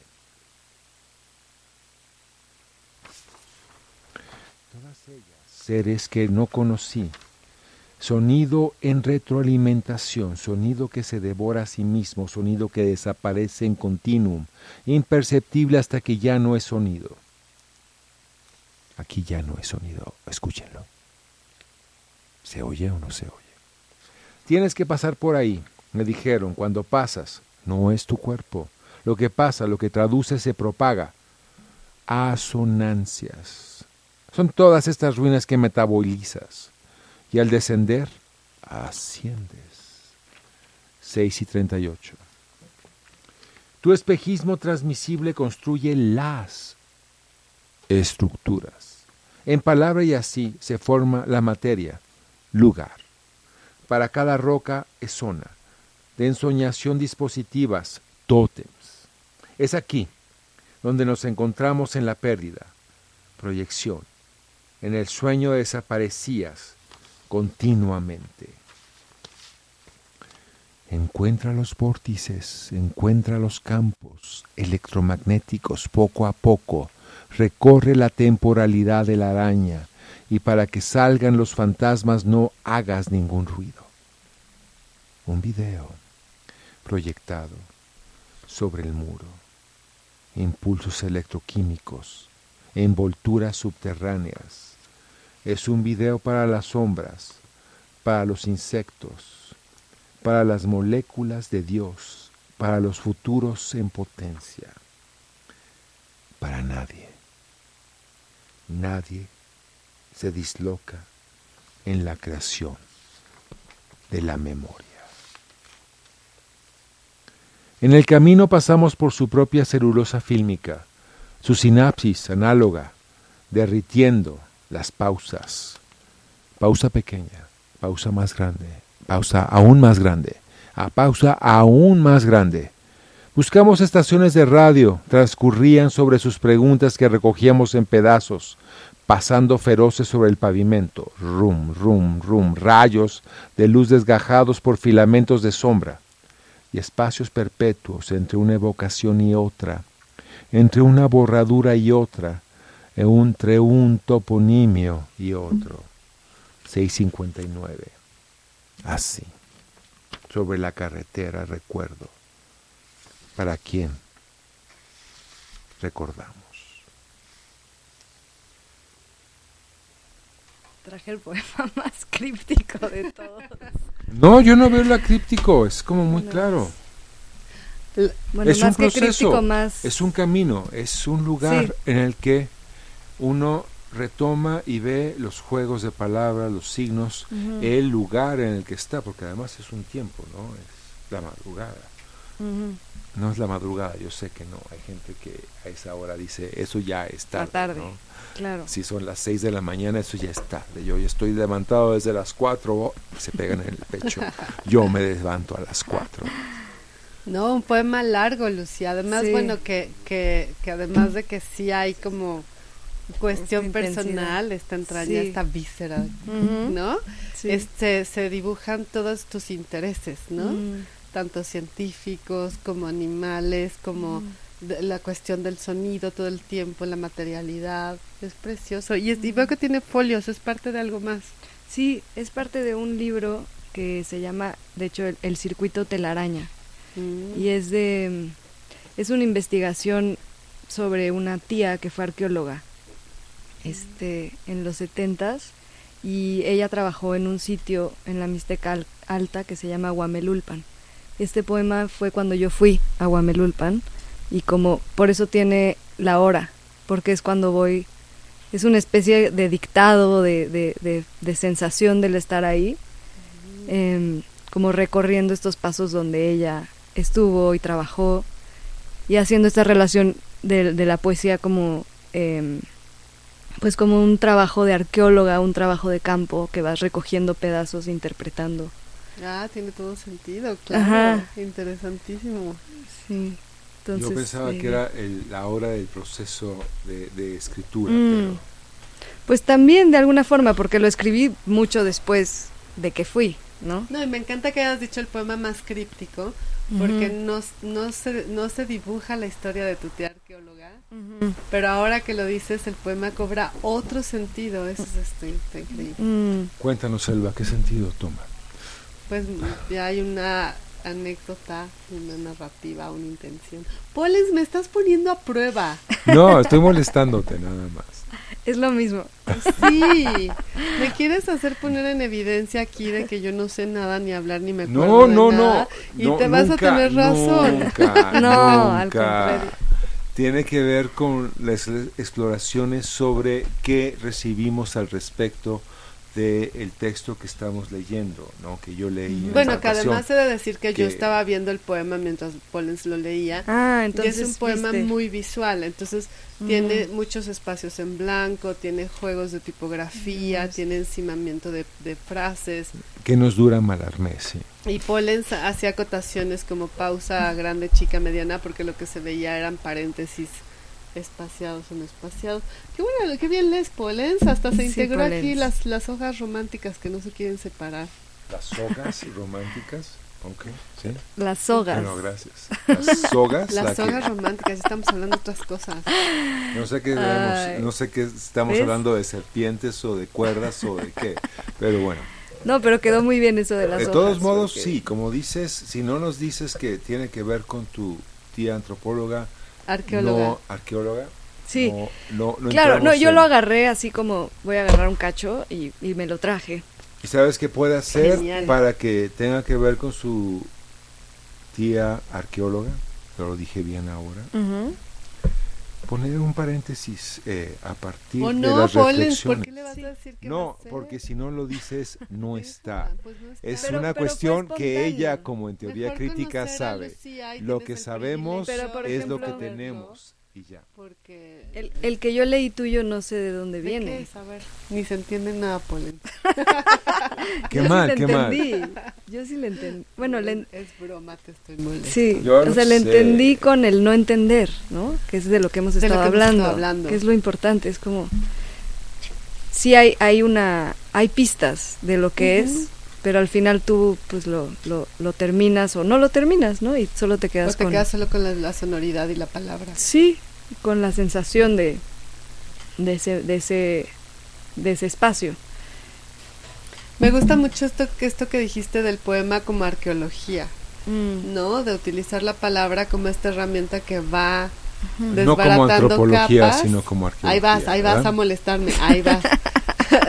de ir sacando como estas delgadas capas de tierra de las que emergen Exacto. ideas, o sea, palabras que no están teniendo que ver con lo anterior, pero que surge de repente, ¿no? Eso está, está muy bueno. Sí es bueno saberlo, Polens, pero no coincido contigo que Lucía haga lo que le dé la gana. Ah, no, yo nunca voy a decirle o limitarle sus actos. Lo que yo digo es en términos de comprensión. Vemos un texto y nos explica el texto y nos eh, refiere a su tía y Claro, entonces en es- entra. Si no nos lo dice, no entra, Claro. tal cual. Pero también me gusta hacer eso porque le da otro, el decir ahorita, ¿lo quieres leer tú? Sí, va, pum, pum, pum. Le da otra intensidad al, a, a ese no saber, ¿no? Al no saber con anterioridad. En el libro obviamente se explica y todo, pero, pero la forma en la que, por ejemplo, hago performance es así. Agarro cachos de, de fragmentos que, que finalmente los poemas son investigación de proyectos más grandes y, y los leo y los Como los la- recontextualizo. grandes lagos, Los grandes grandes. lagos, como los mares, a ver. como los mares. Creo que a mí de las, de las cosas que me parecen más interesantes en el arte contemporáneo, así lo grande que es ese mundo del arte Mm. contemporáneo, son estos que utilizan el- las formas como investigación. No, incluso en el diseño, que yo estoy en el mundo del diseño. Entonces, hay esta figura de investigar a través del diseño, la investigación a través del diseño, porque hay investigación para el diseño, este del diseño, no investigas a tal este diseñador o el investigas diseño, para como el Desde hacer el diseño. diseño. Poles, Antes del otra vez diseño. me estás molestando. Ay, yo ya entré. O, o investigar a través del diseño, ¿no? Y es Sí. un poco O a lo largo del diseño. Ya, Poles, te voy a pegar con el micrófono ahora sí. No es cierto, no elegimos la violencia esta noche. Eh, Nunca, nunca.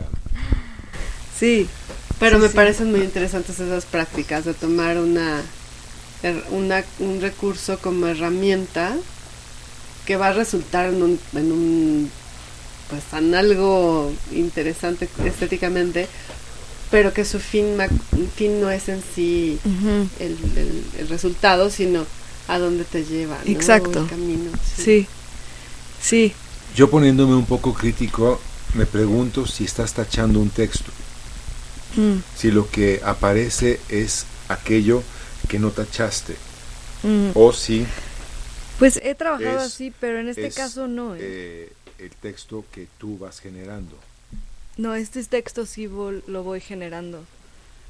Eh, es como, como cuando vas caminando en algún lugar que, que te interesa y estás pensando en, en mandar este correo, en hacer esto, en llegar a tu casa a hacer la comida, pero al mismo tiempo estás atrás pensando en, en algo más.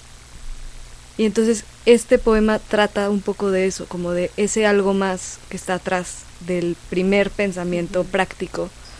Em, entonces por eso también hay mucho espacio entre... Primer pensamiento práctico, las tres P's. Primer pensamiento práctico. Oye, Está bueno, ¿eh? Esto así como para... Es como para rapear. Primer pensamiento práctico. Primer pensamiento práctico. No, No, pa, para pa, como pa, pa, manifestar, ¿no? Ahora como dicen las señoras como yo, manifestemos. Entonces, comienza con tu primer pensamiento práctico, tu PPP. Manual para, Comienza con tu PPP. manual, manual para entender lo que hay Y se detrás. quedan así. Está Ah. increíble, Lucía. esa- a lo mejor una, un, es, un diseño ahí de pensamiento.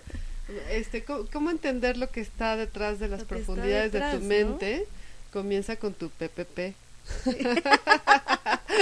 si haces Ya, una nuevo lista taller. de tus PPPs, vas a encontrar la Bueno, profundidad la de tu pensamiento. Poles, ¿cuál fue tu PPP primero del día? Pepe Mi primer pensamiento práctico, no importa que sean las 5, levántate. ¿Y el segundo? Odio. Estoy lavando la cabeza.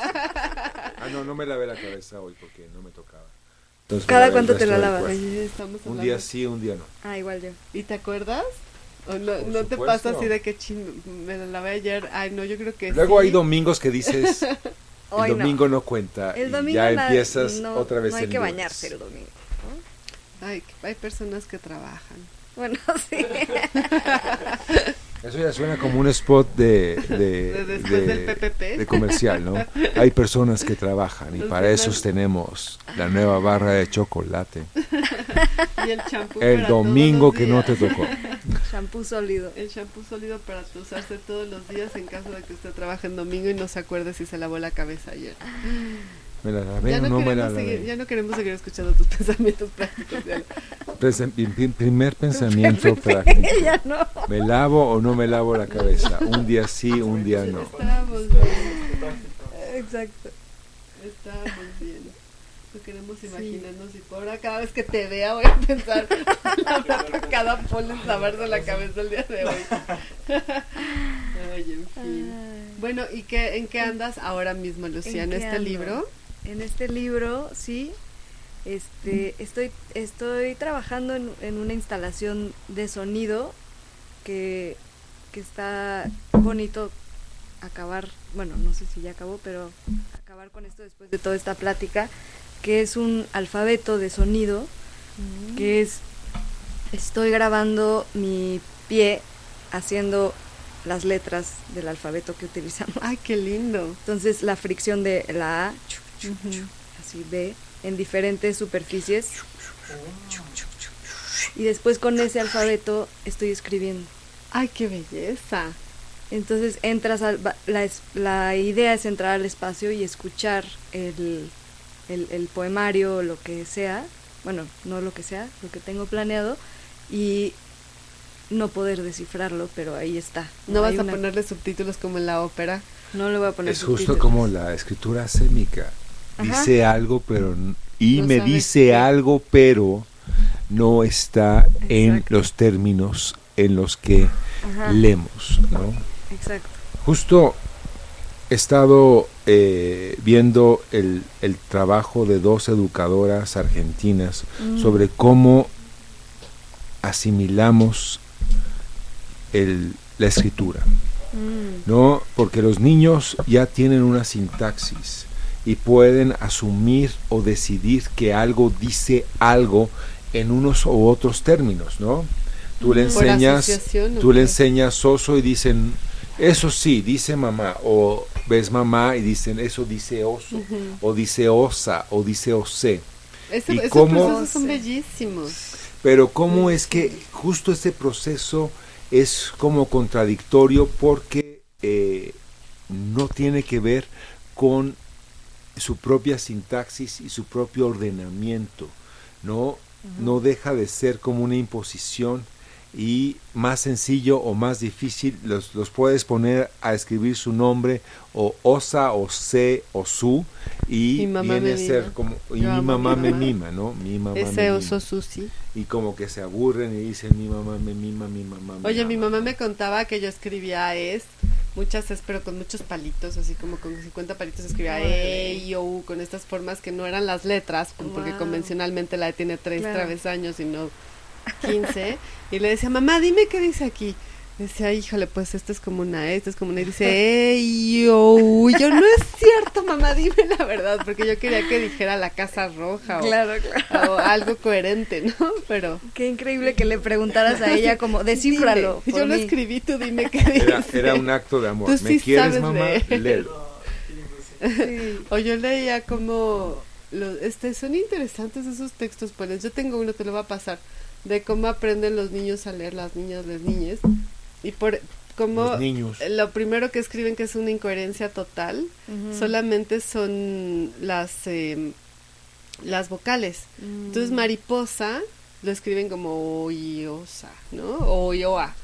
Y Órale. este Y tiene que ver con el impacto que tiene, que, que es esta transcripción, porque es brutal. Y ellas, estas dos educadoras argentinas en los 70 o sea, ¿Cómo se llaman 70s. tus Ay, educadoras? sí, queremos ese libro. No, pues es que leí este libro en el siglo siglo XXI y fue como una delicia. siglo XX dirás. Sí, No, así siglo se XXI. llamaba el editorial, Ah, se sigue llamando así. Creo que no la han rebautizado y no han dicho, ahora se va a llamar siglo XXII. Siglo XXII, ¿no? Ya es como pensar en el siglo XXII. Y es justo eso. No estamos pensando en el siglo XXII. ¿Qué, ¿Para qué le Porque el siglo XX... editorial estaba destinado Porque estábamos... No. el nombre, no no, la di- editorial. También. No, no digas eso. No, es no, no, como digo, un gran proyecto. Todo el Foucault que he podido leer es gracias sé, a ellos. Gracias. No, no, no, no, no lo digo por la editorial, sino por el nombre. Es como cuando le ponen a un libro la nueva eh, filosofía de hoy. No, pero ¿Cuándo es hoy? ¿Cuándo es piensa en nueva? eso. A mediados del siglo pasado, como muy del, de- a mediados del siglo pasado, el siglo XXI ya era una promesa. Pero hoy, el siglo. XXII ya no es algo que querramos acceder. O sea, vamos a ponerle siglo XXII y todos se quedan como, güey, no. No, eso no no, me siglo XXII como no que no, no, no promete gran cosa. No, estamos en el siglo XXI y queremos que siga siendo el siglo XXI mientras podamos, ¿no? El nuevo Lucía, siglo. ¿has pensado- Nuevo ya, ya, siglo. ya. ¿Has pensado en publicar li- libros sí. y, y luego? Cuéntanos. En, en publicar mis libros o en publicar no, libros de a alguien más. Ah, También, em, no, bueno, los dos sí. Sí, publicamos un libro que de hecho Pollens también vino a la presentación y leyó, que se llama Sombras Traslúcidas. De... ¿No lo tienes? Te lo- ¿No? Te lo regalo. Ok, Em. Y ese fue el primer libro de, de Disonare como editorial, porque es mucho más fácil escribir, digo, escribir, no, publicar libros. ¿Qué revistas?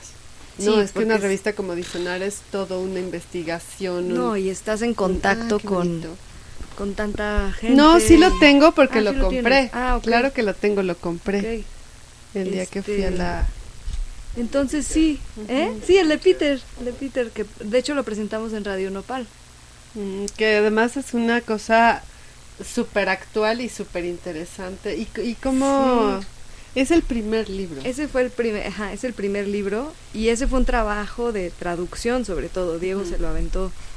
em, Saludos otra vez a Diego. Diego, Diego lo tradujo. Diego, Diego lo tradujo. Diego, Diego, además de hacer... Diego, Eh, Diego, go, go, go, go, Ah, no, no, Diego, Diego Radio Nopal. Diego, mi Diego. Ah, no, Diego Diego. Disonare. No, Ah, estábamos claro. hablando de su Diego. Yo dije, Diego no, ya se me traslaparon los conceptos. Ya es demasiado. Por eso lo estamos volviendo a densidad. saludar.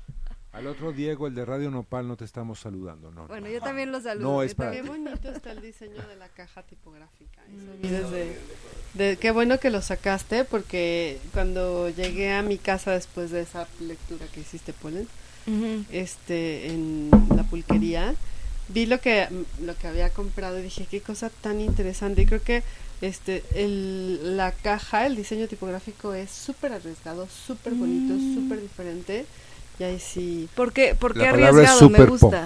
Está muy pegado, bueno acá mira ya mi colega Manuel Ajá. está observándolo, está muy pegado a la orilla. Normalmente Mm. te dicen los maestros de Observando es que recortando. tienes que dejar un espacio en los en las orillas del libro para sostener el libro abierto y poder leerlo y que tu dedo no lo tape. Mm. Acá siempre se me echa una babosada, perdón, perdón, Sí, sí. porque ¡Oh, cómo osa selva! Pero Siempre te tapas, o sea, la lectura es incómoda de un Claro, ahí al- hay todo libro. Siempre un es movimiento. incómoda, sí, ¿no? si estás leyendo acostado se te cae en la cabeza, ¿quién ha sufrido de eso, no? Claro. Y este, Así. y luego se te, se te confunde la página o a mí me luego... pasa porque me duermo y se me cae el libro. Total que Ay, la, Paul. la interacción con el libro no es cómoda. Claro. Que haya un momento en el que puedas trasladar tu dedo de arriba abajo para poder leer no es un movimiento difícil. Entonces me Mm. hace mucho más bonito tener esta caja que además tiene un interlineado muy bonito. El folio arriba. Está precioso el diseño. Felicidades a A Tatina, te la voy a presentar porque Y bueno, Es- Selva, que es como la super diseñadora haciendo ese tipo de Mm. evaluación, es como Ay, gracias por Mega Childress. es como un Sí. premio. Sí, bueno, sí, pero sí. más allá del diseño que es muy arriesgado y que no parece un libro, ya, ya el diseño te dice esto no, es- no vas a leer algo convencional. Mm. Está de lo- ¿Cómo eligieron el, di- el texto? Eh, pues yo había leído hace mucho tiempo eh, un ensayo de Hacking Bay que se llama Terrorismo Poético o Caos, uno de esos así ochenteros. Cuando tenía siete años, este, sí. No, cuando tenía Sí, ¿no? 30 o 29, hace 6 años o así. Pues ya es mucho tiempo, ¿no? Eso dicen, sí. Y, y pues estuve investigando y sí se, se había traducido a español eh, todo este trabajo de, de la zona temporalmente autónoma, se llamaba el libro, pero mucho del trabajo de Peter Lamborn Wilson no se había traducido, que es lo que más me interesa. Eh, él, él hizo un movimiento que se llamaba hermetismo verde. El Hermetismo. hermetismo verde. que- Sí. ajá, Ajá, que es como ecología, alquimia, política. mucha política. Y también todo Mucho. esto que nos interesa ahora, ¿no? Como la comunicación interespecie. Exacto. No es una caja pintada de verde, entonces. No, Cerrada. No, sí, no, no, no, Con porque cinta de aislar. Hermetismo verde. no, ¿No? no, no, no, es un no, no. Tupperware, no. No, está Al abierto. contrario, todo lo contrario. Habla mucho Gran de invento el Tupperware, sí. Sí. Es que yo creo que toca este este libro, yo me acuerdo, digo, no venía preparada porque no no no no lo recordaba, o sea, lo recuerdo ahora que lo veo, pero Ajá. sí me recuerdo haber leído este capítulo de un montón de piedras y leer a Novalis, a Goethe, todo el asunto de los de los Rosacruces, de la alquimia combinado Exacto. con este como eco, eco eco ¿cómo se dice? movimiento eco- ecologista político, Ajá. pero desde la psique un poco Exacto. desde el ser, ¿no? Sí. la comunicación entre especies está increíble y cómo, Mm. cómo todo puede combinar, ¿no? Exacto. Incluso las cuestiones que tienen que ver con la la, eh, la tecnología, ¿no? La comunicación, el código y todo eso. Sí. Todo lo toca, lo junta y hace como casi un manifiesto, ¿no? En Exacto. Sí, y, y él Sí lo empieza hablando de Ya Andy te está criticando. De- Yo, yo más bien tengo problemas con Goethe, así como de... ¿Cómo? Es para los alemanes. y ya, ¿Cómo? sí. No es cierto. Tú eres alemán. Polen. Alemán. Yo prefiero Eres como a los man alemán. contemporáneos, o sea, Novo versus Goethe, prefiero Novo, No, de ¿qué algún dices? modo No, ¿qué extraño. Bueno, al, al que a mí sí me encanta es Novalis. Novalis. No, Novalis es pero él no increíble. es alemán, Ah, bueno, él es belga. franchute. Ah, franchute. Pero mm, ¿qué iba a. Pues podemos googlearlo para verificarlo. Ya está, ya está eh, Lucía googleando a ver si Novalis es Oye, o no vamos es a hacer un alemán. programa para solamente discutir acerca de la figura de Goethe porque no ¿Por estoy de acuerdo. Vamos a discutir a Goethe. Goethe No es como, Tienes razón. es como parte es de un alemán. instituto Goethe. y ¿Es ya. alemán? Sí. ¿Ves, Polen? ¿Ves, Polen? Novalis es Escribió, escribió la primera parte de Fausto, Thomas Mann, la- luego le puso Doctor Faustus y escribió otro libro desde Bueno, Los bueno, bueno, Ángeles. volviendo al tema. Novalis, Goethe y sobre Novalis, todo Goethe. el, el, el Novalis libro- se dice, de hecho, perdón, qué sangrón soy. Pero eso es, eso es ambiguo, Es un chiste, por Dios. ¿Sí se Estoy dice siendo- Novalis? Creo que sí. Novalis. No es cierto, Polen, ni sabes. Podemos preguntarle a Estamos Google, ¿cómo en- se dice Novalis? Estamos hablando español, aquí eh, gra- grave- grabamos todo, todo lo ponemos en grave. porque En es más fácil para el grave. español. sí. Ah, mira, sí es cierto. Sí, pero lo que más nos importa regresando a la tipografía es que abra bien. Bueno, al- regresando al diseño Abre del libro. perfecto. Que abra rico, que, Sí. que puedas leerlo. Es muy rico al tacto, igual que Disonare. Por ese papel que usan, ¿no? Que es Sí. como Snow. ¿Cómo se llama ese papel Snow? Mm, ay, no me acuerdo qué papel No sé, tiene un papel, un tacto, un diseño Se todo. Sí, Qué bonitas cosas. pero lo- los primeros Es disonares monón, son muy son muy rígidos y tan de, de todo. De- bueno, Ricardo Nikolayevsky publicó en el, en el primer disonare. Este, pero sí ha cambiado todo, tanto el diseño como pues como cualquier proyecto, Como ¿no? siempre, ¿no? ¿Y Y, cuál más es? un proyecto que no tiene Para- ninguna directriz, puede cambiar de un momento a otro. No, no, Claro. sí. O No, sea, digo, nos dice que no directriz. tiene una Sí, sí, sí. directriz, pero ella sabe hacia Claro, su dónde va. directriz responde a una Domadora de ruido. orgánica. ¿Cómo era la domadora de qué? La domadora del ruido. Bueno, ya para despedirnos, ¿qué depara el futuro para Lucía Hinojosa? Mm, ¿Cómo? ¿Qué depara el futuro? ¿Qué depara? Entendí primero que de para el futuro. Eh, ¿Qué depara el futuro? El futuro para, sí. O sea, dices Futuro el futuro para, y te futuro Que paras. de- Futuro. Mm, Bueno, está el poema de Se los quedó pies. pensando. este, pues. Ah, en Disonare vamos a sacar un libro que se llama Fayuca. Fayuca. Ujú. ¿Con doble L o con Y? Estoy molestando, sigue. Pues eso Está. está soy insoportable, ¿eh? Lo sé, lo sé. Este, con Y. Pero no es mala idea, no, por eso me quedé pensando lo de la doble L. Yo Se por lo eso voy a lo proponer al, al poeta.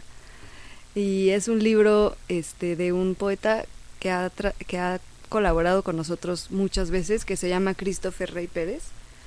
Es eh, gringo mexicano, pero ha pasado mucho tiempo aquí en, en México.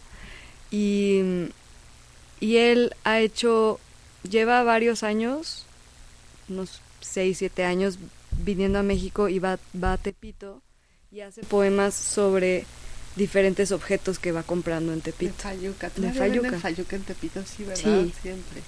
Pero al mismo tiempo, la Fayuca que compra este, le invita a una diseñadora de diseños 3D en, en China a diseñar la Fayuca, pero nunca para, para imprimirlos en 3D, pero nunca los imprimen. Entonces es, hay como toda esta tensión No. sobre el objeto.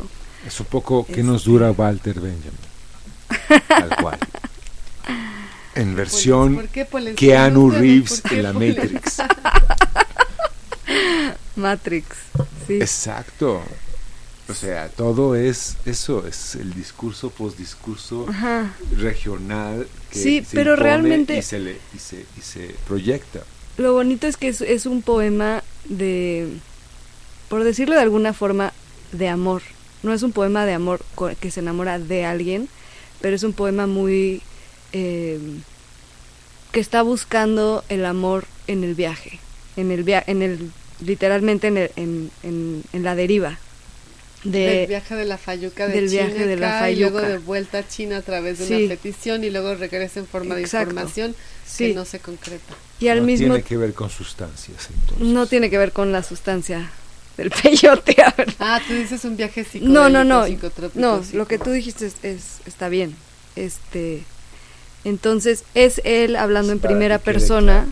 en ficción, pero hablando en primera persona sobre su tránsito y sobre todos estos objetos y regresando a esta idea de, de la literatura y los estados nación sobre cómo la literatura también es un producto que se importa y se exporta y cómo llega este copia, y se copia y está la fayuca.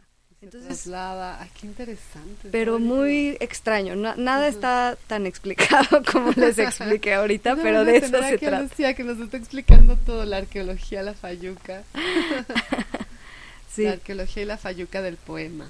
exacto. Justamente. Tenemos que irnos ya. ¿Ya se acabó el programa? Se acabó hace rato, pero seguimos al aire. De hecho, O ¿verdad? Lucía, nada Ahí más está para, Ale para- diciendo Ya desde hace seis minutos se acabó. Ya, ya, ya, Se acabó. Corta, corta. Por último, Yo sé ¿dó- que no. ¿dónde pueden conseguir los libros de Disonare y la revista? Disonare lo pueden eh, conseguir en Exit, está en, bueno, a En través de, de nuestra página, está en, en Polilla, en Casa Bosques, está en muchos lugares. Ahora Lenguaraz nos distribuye. En Volcana también está. Entonces, en, en varios lugares de, de la en las República. librerías independientes. Todas las y las bolsas de. Diccionario, las tote bag de Esas sí me tienen que Oigan, les contactar a recomiendo mí. muchísimo que consigan su bolsa de Diccionario, que es la mejor tote bag hoy día. Ah, no, ya la venden en Casa Bosques. Pero yo las vendo más baratas. Ah, Entonces, contáctenme a mí. ya están. Pues muchas gracias, Lucía. Ha sido No. un... ¿Suena o disuena? gustazo. Suena o disuena. Suena o O disuena. disuena. Disuena. Disuena, disuena, disuena. ¿Es porque suena dos Disuena. veces o porque ya no suena como sonaba? Nos Disuena. vamos. Nos Disuena. vamos. Lucía Gracias, Hinojosa, Lucía. gracias por estar con nosotros. Gracias, eres una luz, Gracias, eres una Ricardo. Saludos a Diego. Ale, ¿qué vamos a usar para despedirnos también. de este mundo? No, de este programa más bien. De este mundo, ¿cuál escogerías? Eh, vamos, a escuchar, ¿Qué dices, Alex? No digas eso. vamos a escuchar Moonlight de Caliuchis. Perfecto, Caliuchis. Y muchas gracias, Angélica, Vale, Alex, Alex, nuestro productor, a David que estuvo aquí jangueando, a Emanuel que diseña nuestros fla- flyers, a Daniel, perdóname, Daniel, a Pedro Mantecón que nos presta sus su micrófono cada miércoles. No es Octavia, Gracias, Pedro. No es Alejandro, no es Eusebia, tampoco Eduarda, ni Ricarda, ni Armanda. es Antonia. La voz de Antonia. Es Antonia. La voz de Antonia. Esa voz. Oye, ¿por qué Antonia, eh? Porque no es Antonio. No, Polens, es por la librería. Esta es la radio de nuestra librería, Antonia, la oficina del libro. Somos una librería en la colonia Condesa con libros increíbles y extraordinarios de segunda mano, pero muy bien selectos. Muy bien selectos. También tenemos talleres, Y café.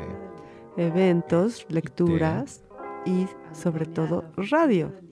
Estamos en Antonio Sola 67A en la colonia La voz Condesa. de Antonia. La oficina del libro. La voz de Antonia.